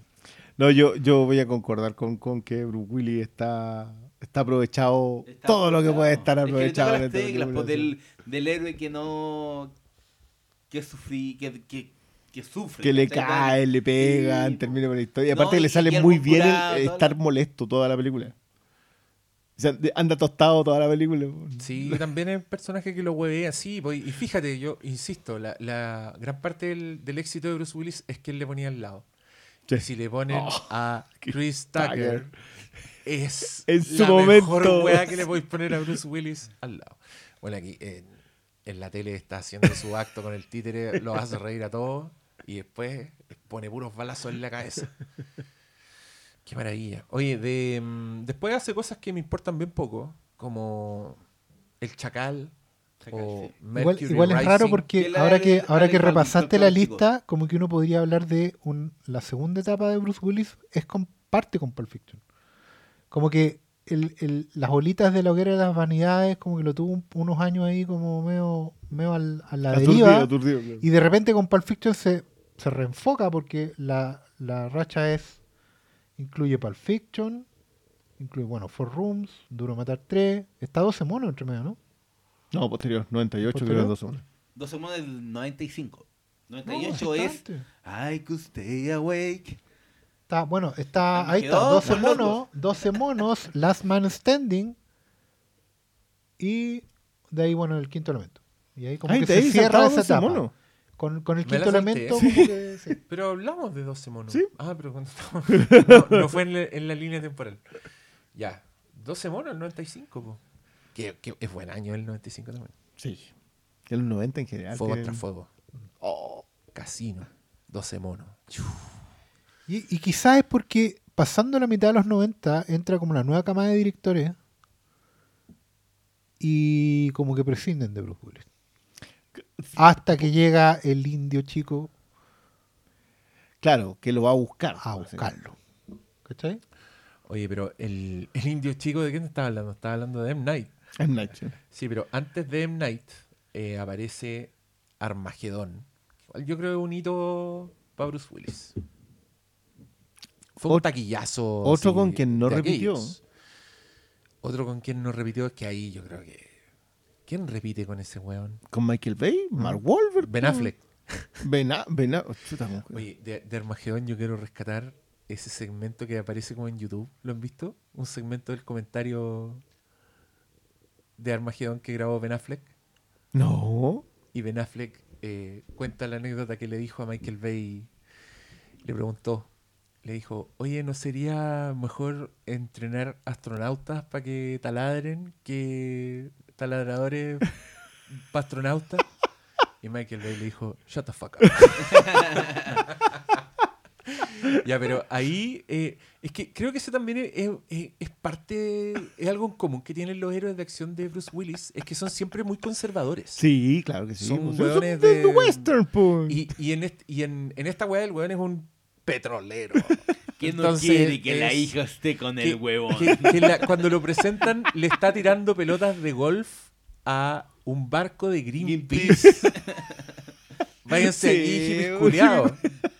Y ese weón va al espacio, se sacrifica, es figura paterna, Sí. buena. Ahí como... eh, eh, es, es bueno Bruce Willis, papá. Creo que el Sí, tiene como Ganamos esa- gran frase, loco. es- esa, esa fortaleza. Y después como que se sacrifica y muere un héroe. Yo lo paso muy bien con esa película. Enti- Yo entiendo que sea un Criterion Collection además porque es fascinante. Igual es una pieza de su época que fue Más un encima- Criterion más Collection. encima No la está- van a recuperar. Es- Más encima está No Michael. Carr Duncan, loco. Todo, Michael todo. Que- que está No, muy... Y no, Steve y- Buscemi, y es una película- dándolo todo. Es una, esa es una película. grande que a mí me gusta. Yo creo que Bruce Willis igual estuvo como en, en dos reinvenciones del cine de acción. Porque acá, como esta era la era Jerry Bruckheimer, que vino después que la era Joel Silver. Sí, po. eh, y este weón estuvo ahí también, pues. Y Jerry la- Don Simpson. La encuentro buena. Eh, No, ahí ya no era Don, Sim- Don Simpson hasta La Roca. No, La Roca de hecho está dedicada a Don Simpson. Sí, po. Sí, po, porque y, de- la y termina. de- y después de todas estas cosas, el señor pasa por weas que me dan lo mismo. Breakfast Hasta- with Champions. Ah, es que esta creo que es una kriptonita de Bruce Willis. Creo que el amor en drama nunca le salió. Ah, igual The con- Story of Us no es mala. que es la que tiene con Esa es, Michelle Pfeiffer. el 99. Esa es la del Yo- 99. Pero, Pero, sí, pero es, que la- es que esa película tiene momentos muy, muy buenos. Que es la con Michelle Pfeiffer. Sí, sí, sí. dirigida sí. por Rob Reiner. Dirigida por Rob Reiner. Es el- el Creo que la vi de una vez, pero no La no comedia de romántica por excelencia, pero es más dramática. Mira, Es está bien, si tú no estás de acuerdo, yo sí voy a decir que el amor nunca le salió mucho. No, no, no, sí, eh, pues yo creo que a él no le sale bien. Yo creo que la película es mejor que lo que, que, lo que le resulta a Bruce Willis. y ¿no? el mismo año, 99, glorioso 99, sexto sentido. Ahí fue, ahí fue, puta, qué manera de sorprender gratamente a Bruce Willis, ¿ah? De repente, Pero aquí, aquí viene, saca- aquí viene un, un otro subidón. no Sí, yo, diría que es como una primera, una tercera etapa. Sí, es más, Sí, es más ese una el- tercera el etapa que inicio- otro el subidón la tercera etapa. Mira, a, a sexto sentido le siguió Nuestro Amor, Mi Vecino el Asesino, Friends. The Kid, Otro joyón. Donde él viaja en el tiempo y es un gordito. Es buena esa película, yo me acuerdo de haberla visto, era como Ya, película pero chica. Yo la vi en al el nivel cine. de la no, diciendo, no, o sea, para estamos- nada. De hecho, creo que Sexto Sentido The Kid las hace básicamente porque estaba encalillado así, pero hasta la cacha y tuvo que... ¿Qué tal nivel? ¿Nivel Nicolas Cage? No creo. No, no, no, pero es que Nicolas Cage le debía dinero al fisco. Al Son fisco, cosas Ya, distintas. pero es que ese es el nivel de encalillamiento Ya, preocupante. pero está. Después llegamos a Unbreakable, después de, de Kid. Pero cáchate, o sea, igual podéis decir que el 99 hiciste Sexto Sentido y el 2000 hiciste Unbreakable. ¿Y qué importa todo lo que hay entre medio? Fueron para pagar las cuentas. Pero, pero ¿cachai que es una, es una etapa de Bruce Willis así como actor dramático? Sí, po. Porque incluso en Hearts War, que está pasando ahí, una Ah, de Con guerra, Colin todo, Farrell. pero igual, igual es una película de, de- un drama, donde Sí. el tipo básicamente ahora ya su partner en actuación no es el bandejero de No, talla, no, no, sino no. que Tiene que darte... es el Lolo. Eso- De hecho, de- pa- ya en sexto, esta tercera etapa de sexto sentido, Bruce Willis ya es un, es un actor maduro, es un tipo mayor. Es un tipo que o es padre o es mentor. Sí. De hecho, me estaba acordando que Mercury Rising es donde tiene que proteger a al- una al niñita, niño, ¿no? sí, a un niño. Mira, después de Mercury Rising hizo esa película donde era un general, era con Denzel Washington y Annette Bening. Que se The llamaba Siege. The Siege, que acá le De pusieron Edward Swick. Contra el enemigo. Contra el enemigo. Oye, yo esa me la salté. No. Pero era, en- no, el- está pero era esa bien. época donde No la vi, igual esa era, wea buena. era- Ahí Bruce Willis era se el manda villano. un pedazón de frase que dice: El ejército es una espada, no es un escalpelo. A mí nunca me saques a las calles. Que es, co- que es como que hay un Frase atentado de terrorista, pero es falso, ¿cachai? Que es, un- es una operación de bandera falsa. De bandera falsa. Y. y No, esa es- fue es- el es 92, bien- pero- es pero- bien decente esa película. Es una, es una tercera etapa, en fondo, breve, impulsada por Chamalán, pero donde Bruce Willis ya entra en la tecla de, de actor maduro cargado al drama. O sea, no, no, no vaya a ver de nuevo la estrella de acción. Sí, también hay menos movimiento físico. yo Sí, aquí pero creo que uno diría sí. que es la- es cuarta etapa donde él se entra un poco en esta, en esta etapa. Porque, Mira, a ver, anda, anda, Ah, porque están lágrimas del pa- sol. Está- no, pero después de Unbreakable viene Bandits. Oh, y con ¿Cuál Kate, con? Kate Blanchett y John ojo, que es cuando no, Billy Bob Empieza Thornton. con peluca. Ah, ya, ya, ya sé Sí. cuáles. Aquí eran como dos hermanos. Podemos hacer un paralelo entre el Mm. pelo de Bruce Willis Oh. y su carrera. Es mala. Y no después, y después Hearts War. Hearts War, que es la con Colin Farrell, que son prisioneros de guerra. Gregory Hoblit. Sí. Ahí tenía otro que se, ahí tenía otro que se perdió. Después tiene una weá que se llama Grand Champion. No, pero eso es como. Desayuno campeones. No, dice The Grand Champion, que es como una weá, como un telefilm de Texas, de vaquero, no, de rodeo. No, esa, esa no la conozco. Rara la weá. De- la que después viene Tears of the Sun. Con Anton Fuqua. Otro con quien yo esperaba que, que repitiera. Mónica Bellucci. Bellucci. El pajero, po, weón. Obviamente. está- esa filmografía no se te olvida. Y El después monja. tení- tiene como No cameo, tiene un cameo, weón, en, en Los Ángeles de Charlie 2. Ah, porque estaba Demi Moore, Sí, porque era la mala al lado. Después hizo Mi vecino el asesino.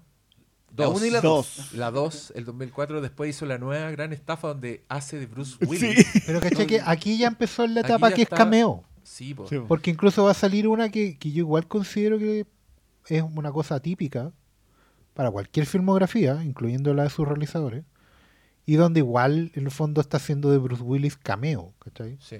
Que es Sin City. No Sí, es sí, cameo. sí, pero lo- ahí es, es su rostro impávido toda la película. porque Aquí ya no está haciendo nada, está como Sí, en pantallas yo- verdes. Yo, yo quiero decir que el, el- el rol que le dan es simplemente perfecto. O sea, yo creo que él, Él y Mickey Rourke, él y Mickey Rourke Era Hartigan son perfectos. Todo el resto no me funciona. Nadie, nadie, Puta, ni yo uno. no- yo no estoy tan de excepto acuerdo, Clive weón. Owen. A mí me gusta Sin City. No me gusta, no, no, más allá de que me guste o no, No, me sí, el, el gusto no tiene Pero- nada que ver con que la película es. ¿Para qué lleváis a Mickey Rourke si le vaya a poner mierda en la cara? Más mierda a Robert de la, Rodríguez, más, de la es- que él ya se ha Es puesto. que así. esa película entera No es cameos. E- e- Esa película, como, como es un. Está dibujada sobre la hizo, cinta. hizo la, la gran Claro. Dick Tracy. La weá es, es una. Es, es como esas películas cincuentonas donde eran puras estrellas y nadie sabía que se trataba la weá. No, pero es que el, el, el- el- el mayor de esa película es el copy-paste exacto de las Sí, viñetas. Ah, no, sí, ese es el mayor error que tiene. Pero de hecho, si, lo pensáis, es- esa película debió haber funcionado eh, sin necesidad de hacer eso. Y hubiese funcionado. Pero uno veía el trailer gusta y igual. encontraba todo tan Yo sé Ese problema es que después agota como los puristas 20 no minutos. gusta Sí, y no funciona nada, pues weón, los autos no parecen autos, la weá es Spy Kids para pa viejos. Sí. Pero, pero Bruce Willis, Hartigan, yo encuentro que es muy joven Bruce Willis para ser Hartigan. Ese weón apenas caminaba, pues weón, se supone que estaba así como al borde del infarto todo el tiempo, entonces no Ya, me cuadraba, no me cuadraba 50. con, con la... con la- Willy estaba así en el último Boy Scout. pues. no, no, pero no me cuadraba por... No, pero ese weón no está al borde del infarto, pues ese weón se pega una fumada después de que le han sacado la rechucha, ¿qué estáis hablando? Bueno, eso Estamos- lo llevó a estar al borde del infarto. la weá, por hermano. Y ya estamos en los 2000. sí, Ya estamos en los básicamente 2000 y ya después es- tiene una weá que se llama Sospechas Mortales. ¿Qué es esa weá? Alpha Dog con Justin Timberlake. Qué Ah, joya esa es que buena, esa es buena. Sí, pero igual Pero ahí papel muy el chico. papel es muy Ah, chico. Muy chico. Eh, es buena esa Cameo. película. Y De Sharon Stone sale- también. No, y el protagonista, el, el, el, el de Star Trek que se murió, el... Anton, no, no, el Anton protagonista Yelchin. Anton no, era, pero era el, Era el que coprotagonista, secuestran, sí. Y esta weá. Lucky Numbers Levy. ¿Cómo ¡Oh, Esa weá. ese buena! Esa es con el George La y el... ¡Oh, esa weá! es muy- Pero es muy... Uy. Fines de los 80. Lucy Liu. Sí. Lucy Liu, eh, Morgan Freeman, eh, Ben Kingsley, que está tremendo. Son dos pandillas rivales en donde estos dos quedan atrapados entre Pero esto medio. es como cuando las películas querían ser Guy Ritchie, una Sí, así, muy, ¿o no? muy Guy Eh, Ritchie, me caen muy Guy Ritchie. Bueno, igual es buena. Es muy estilizada. Pero, pero ¿cachai? Ya, que igual es Bruce Willis caso. haciendo cameo. Sí, pues. Sí, sí, También. independiente de lo largo del Claro, rol. acá, el- Sí, acá es el que entrenó a George Harnett. ¿cachai? Ya, ya es como Sí, dijimos en. Joe, el general Hartnett Hawk. Claro, eh, ya, yo, yo, no, no, yo de verdad que si hay una cosa que yo no entiendo en la carrera de George Harnett. No, esa... No sé, de aquí son puros cameos hasta Oye, sí. Wes Anderson y... No, que la hasta- Wes Anderson no anda muy lejos. No, pero, pero hay- otra No, vez volvís medio a tener no un esa director... adaptación del cómic Red. Del- de no, no, la de los robots en el futuro, ¿cómo se llama esa cuestión? Eh, Surrogates. Surrogates. Surrogate. ¿Te acordáis? Esta yo la vi. Es una adaptación de un cómic eh, donde En que eh, los viejos Los se vi- colocan unos avatares y ah, salen, salen como a funcionar con unos avatares jóvenes. Ah. pero son, son robóticos. Ya, Cómic pero ese de es- es- es de 2009. Robert Sí, Benditti. y después hizo Red. Que era el Igual, mismo actor, igual, creo. igual nos saltamos Grindhouse, Planet Terror, Ah, Live sí. Free or Die Hard, que a mí me gusta. Yo creo que es una buena secuela de Duro de Matar. Es como las dos. Es, es Duro Matar en los 2000, pues. Sí. De hecho, lo, lo hacen pelear con una experta en artes marciales que anda de cuero y es McLean así, para la cagada, como que Y le tiene, dispara. y tiene que pelear sucio para Espérate ganar. un poco Esa que le, la dice así como deja saltar hámster de mierda. Cop Out. Copa. La de Kevin Smith. Oye, aquí yo quiero decir que Kevin Smith, bueno, que es un weón así, un orador maestro, tiene como un especial. Hablando de la cuenta toda su relación con Bruce Willis y es impresionante. Ahí Habla eh, Bruce Willis. Bruce Willis es el villano de la historia, sí, porque al parecer el weón fue un reculeado con Kevin Smith. Pero Kevin Smith igual cuenta la weá con matices y dice, weá, muy linda de Bruce Willis. Sí, igual es un llorón Kevin Smith.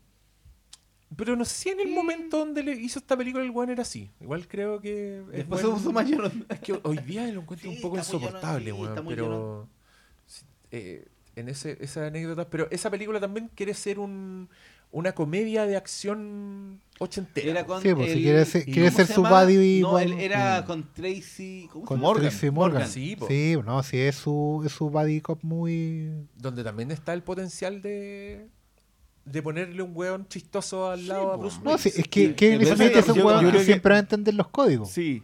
Hay que lo ejecute bien es otra cosa. Y, lo- y los códigos probablemente también estaban obsoletos cuando él empieza a ejecutarlo. Sí, También es cierto. Ahí seguimos con. No. Que ya entramos en los no, no, Expendables. Expendables el año 2010. Ah, Expendables. Pero ese era un cameo. Ese No, pero es, sí, que, es que de- ahí ya de la etapa cameo ya no salimos. Aparecer cinco minutos, poner en un Salvo- póster, hacernos creer que va a pasar algo en esa película culiada y Fool Me Once, Shame on Me, Sí, no. Fool Me Twice. De hecho- no, yo no vi No, más, weón. de hecho, en los Expendables Yo no sale vi la ninguna. 1 y en la 2 y se peleó con todo y no sale la 3. No, ya, sí, pero mira, igual aquí llegamos a. No, pues que mira esta weá. no, sí, es una lista conozco, enorme sí. con dos excepciones.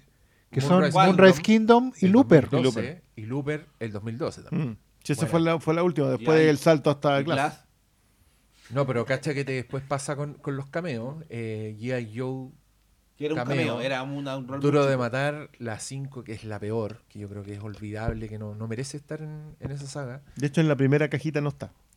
Oja- Y la recomiendo bastante. por. Yo tengo Eh, esa cajita. Sí.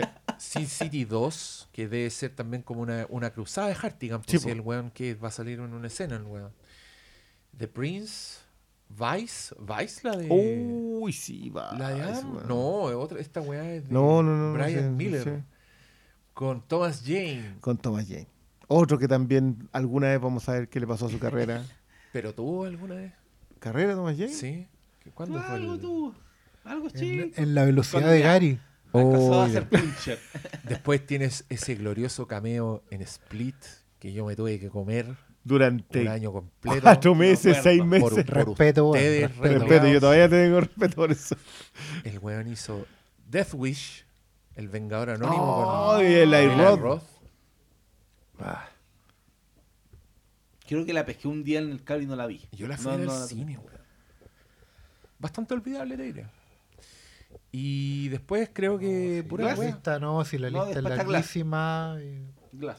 Y después entra, bueno, sí, Glass, que es el año, ¿cuándo es Glass? 2018. 2019, 18, por ahí. 19, 2019. Principios del 2019, me acuerdo. Pero sí, pues después puras weá y después entra en su carrera terrible, que últimamente le, le, le ganó infamia, pero ahora todos se sienten mal los que se burlaban de la weá. No, hoy día los premios hay- Frambuesa hay que- retiraron el premio que le habían dedicado. No, pero- Me encanta que ese, ese premio esté cada vez más, más, Más impresionante. No, está bien, pero aquí contarle un poco a la gente que en este último tiempo el Bruce Willis ganó notoriedad por aparecer en producciones muy, muy baratas, de muy mala calidad, y, pero apareció también el rumor de que lo estaba haciendo porque tenía demencia y porque lo que quería era juntar plata como para poder retirarse. Y, y, y esos rumores se terminaron confirmando. No, no era demencia exactamente, era, era afasia, que creo que, puta, creo que es peor, weón, porque es como Mira, yo estuve leyendo caos que más. Terry verdad, Jones no- no de los Monty decir esto. Python tuvo afasia y terminó en demencia. O, o sea, obvio, es como... Es que es un- es Es que es degenerativa. degenerativo, entonces... Pero, pero es degenerativa, es, es como mucho más drástica, creo yo. No sé, estoy inventando, en verdad, estoy especulando, pero eh, es porque en algún minuto yo estudié la fascia en un curso de lingüística que hice en algún minuto y, era una weá así heavy. Entonces, todas estas críticas de que, de que el weón era flojo, de que el weón se estaba forrando así con poco trabajo, porque tenía un audífono para que le soplaran las líneas, porque el weón ni siquiera se aprendía la weá, que era la lectura maliciosa que se estaba haciendo. Hay unos videos de Red Letter Media que en- envejecieron muy mal eh, al tiro con esta weá, porque claro, entendís que no, no era que no el weón no quisiera, sino que está como ya en una etapa haciendo donde lo que tiene, todo, aprovechando, tiene todo complicado y está y ahora que anunció el retiro finalmente ya entendemos y se confirma y es, y es aún más triste.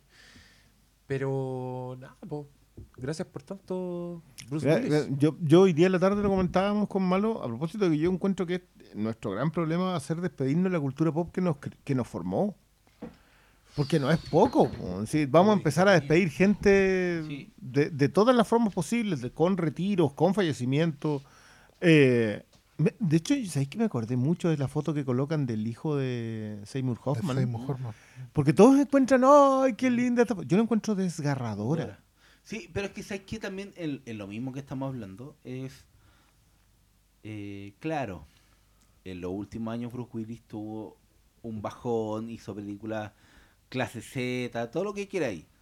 Pero nada de eso borra lo que hizo previamente, ¿cachai? Como que muchas muchas veces como que se pescan la pala y empiezan a tapar con tierra y empiezan ahí a tirarle a tierra. Mickey. Rourke. Y nada de eso eh, empaña lo que fue, lo que es hoy y lo que será Bruce Willis para el cine, porque no es una estrella menor, yo repito, obviamente uno lo encasilla en el campo de los héroes de acción, que generalmente es visto como algo menor, como algo de baja estofa, como un género que no importa, pero Bruce Willis fue el mejor en lo que hizo. También eh, eh, hay que destacar que Duro Matar eh, es una de las mejores películas de acción de la historia. O sea, el- Y- el- la, fundación del héroe de acción como, como un personaje. No, y es saliendo del molde ochentero del héroe indestructible. Era algo muy Sí, importante. sí. Yo creo que eh, puedes tomar como un- una regla y hacer la línea con todo el género de acción de ahora, desde eh, la acción de viejos, desde la acción de es- cualquier estrella, ahora flaca, esto superestrella, que ahora hacen películas de acción, todos tienen su origen en cuando un pelado como Sí, po, Bruce Willis el- hizo. el origen del héroe de acción como tal es un. Y- tiene- o sea, no es Rambo. No es First Blood. Y, y también que todos los otros roles emblemáticos de Bruce Willis, desde 12 Monos, Pulp Fiction, Sexto Sentido, El Protegido, los más recientes, inclusive Looper, eh, Moonrise Kingdom, eh, son muy buenos, ¿cachai? Entonces, claro, hizo películas malas en el último tiempo, pero nada de eso empaña el legado, lo que es, será, fue, todo, ¿cachai? Lo que es Bruce Willis. Entonces, repito, siempre como que hay una tendencia de pescar la pala y tirar la tierra y ya sepultemos este weón, ya, chao. Pero loco, nada de eso puede primar cuando destacáis la carrera de alguien que fue realmente importante. No solo por el factor de apego que uno puede tener, porque cuando son las películas que yo vi cuando chico.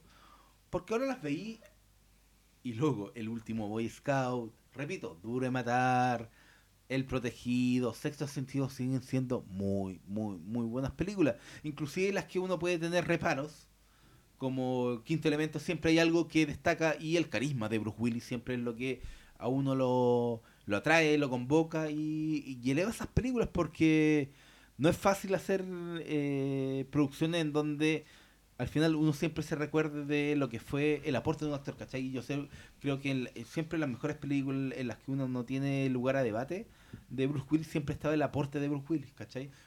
Más allá de lo que uno diga, sí, era como... eh, de una nota, ¿cachai? Un actor de One Note. No, loco, él hacía muy bien lo que le tocaba hacer. Y eso es lo más lo que yo siempre voy a destacar. Más allá de lo que a mí, para mí significa como historia personal, de lo- las películas que yo veía cuando era chico, Duro Matar siempre la veía. Cada vez que la veía en Canal Televisión, yo no me la perdía, ¿cachai? Yo creo que va mucho más allá de, de la nostalgia eh, que uno puede tener. Yo creo que son realmente buenas películas. Y, y él siempre tenía buenos roles y daba, daba el ancho, que es lo más importante. Es que me gusta mucho el cierre de esta película. Encuentro que todo funciona muy bien. Eh, no, yo, yo quiero ir enfrentando con cierta dignidad toda esta pasada de, enterrar una, una cultura en la que tú sentías que los tipos tenían que salir a hacer búsquedas de sus personajes, entender sus limitaciones, buscar directores, trabajar con ellos, tener la suerte de, de que la industria creativa en donde están eh, funcionara. Eh, y creo que hay que pedirse de eso porque ya simplemente ya no pasa, ya no tenemos un Bruce Willis hoy día. Y no, a ver, de- en las condiciones de Y, negocio. y- y las condiciones de la industria ya no lo permiten también. Si esto, esa, es la, esa es la pieza que yo creo que de la que hay que despedirse más, porque la- los fundamentos de la cultura pop lamentablemente engendraron un, un monstruo que la tiene completamente controlada. Entonces, eh, despedir nomás, caballero. ojalá el retiro le sea leve, que sea bueno, que, el, que, el- que la enfermedad no lo haga perderse de la de lo que se ganó, del cariño y esas cosas que, que terminan siendo importantes para la gente que se dedica a este tipo de cosas. Y nada, ha sido muy bueno volver a repasar la carrera porque, oye, hay películas de Bruce Willis que me gustan harto. Sí. Eh, y, siempre van a estar ahí las películas.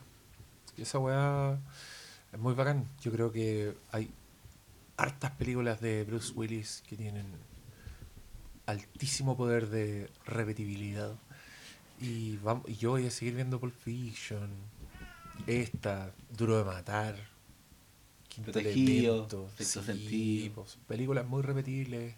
Looper, a mí me gusta mucho Looper. No me la repito hace rato, pero la he visto varias veces y. Yo y- me compré Looper en Blu-ray ¿Mm? en una tienda amiga. Una tienda amiga. ¿Cuál es el nombre de esa tienda amiga? Dígalo si aquí está auspiciado este podcast. Y creo que está sellado. Muy Pero, pero ahí está. Algún día la, la veremos. Pastor Salas, Nada, en honor a la hora y a la carrera, yo creo que estamos bien. gracias por tanto, Bruce Willis. JPKA. Since I've been gone, there's been a lot of niggas out there calling themselves king. But there's only one Godfather. I'm back, niggas! I'm back! Bad boy motherfuckers. Harlem World. Supreme Team. Hey yo, Def, talk to me. Hey yo, I push that envelope like my back's on the rope. Is this on? I was born to go. No rest here. Uh-huh. Keep the name in the air like OX squared. Come on and get to my crew. You gotta skip to my loo. Look straight, I'm right there on the crates. All crisp, hat all tipped. Dad all mad, ball grill with the pill. Lateral leap in the Jeep. Mysterious, y'all know where.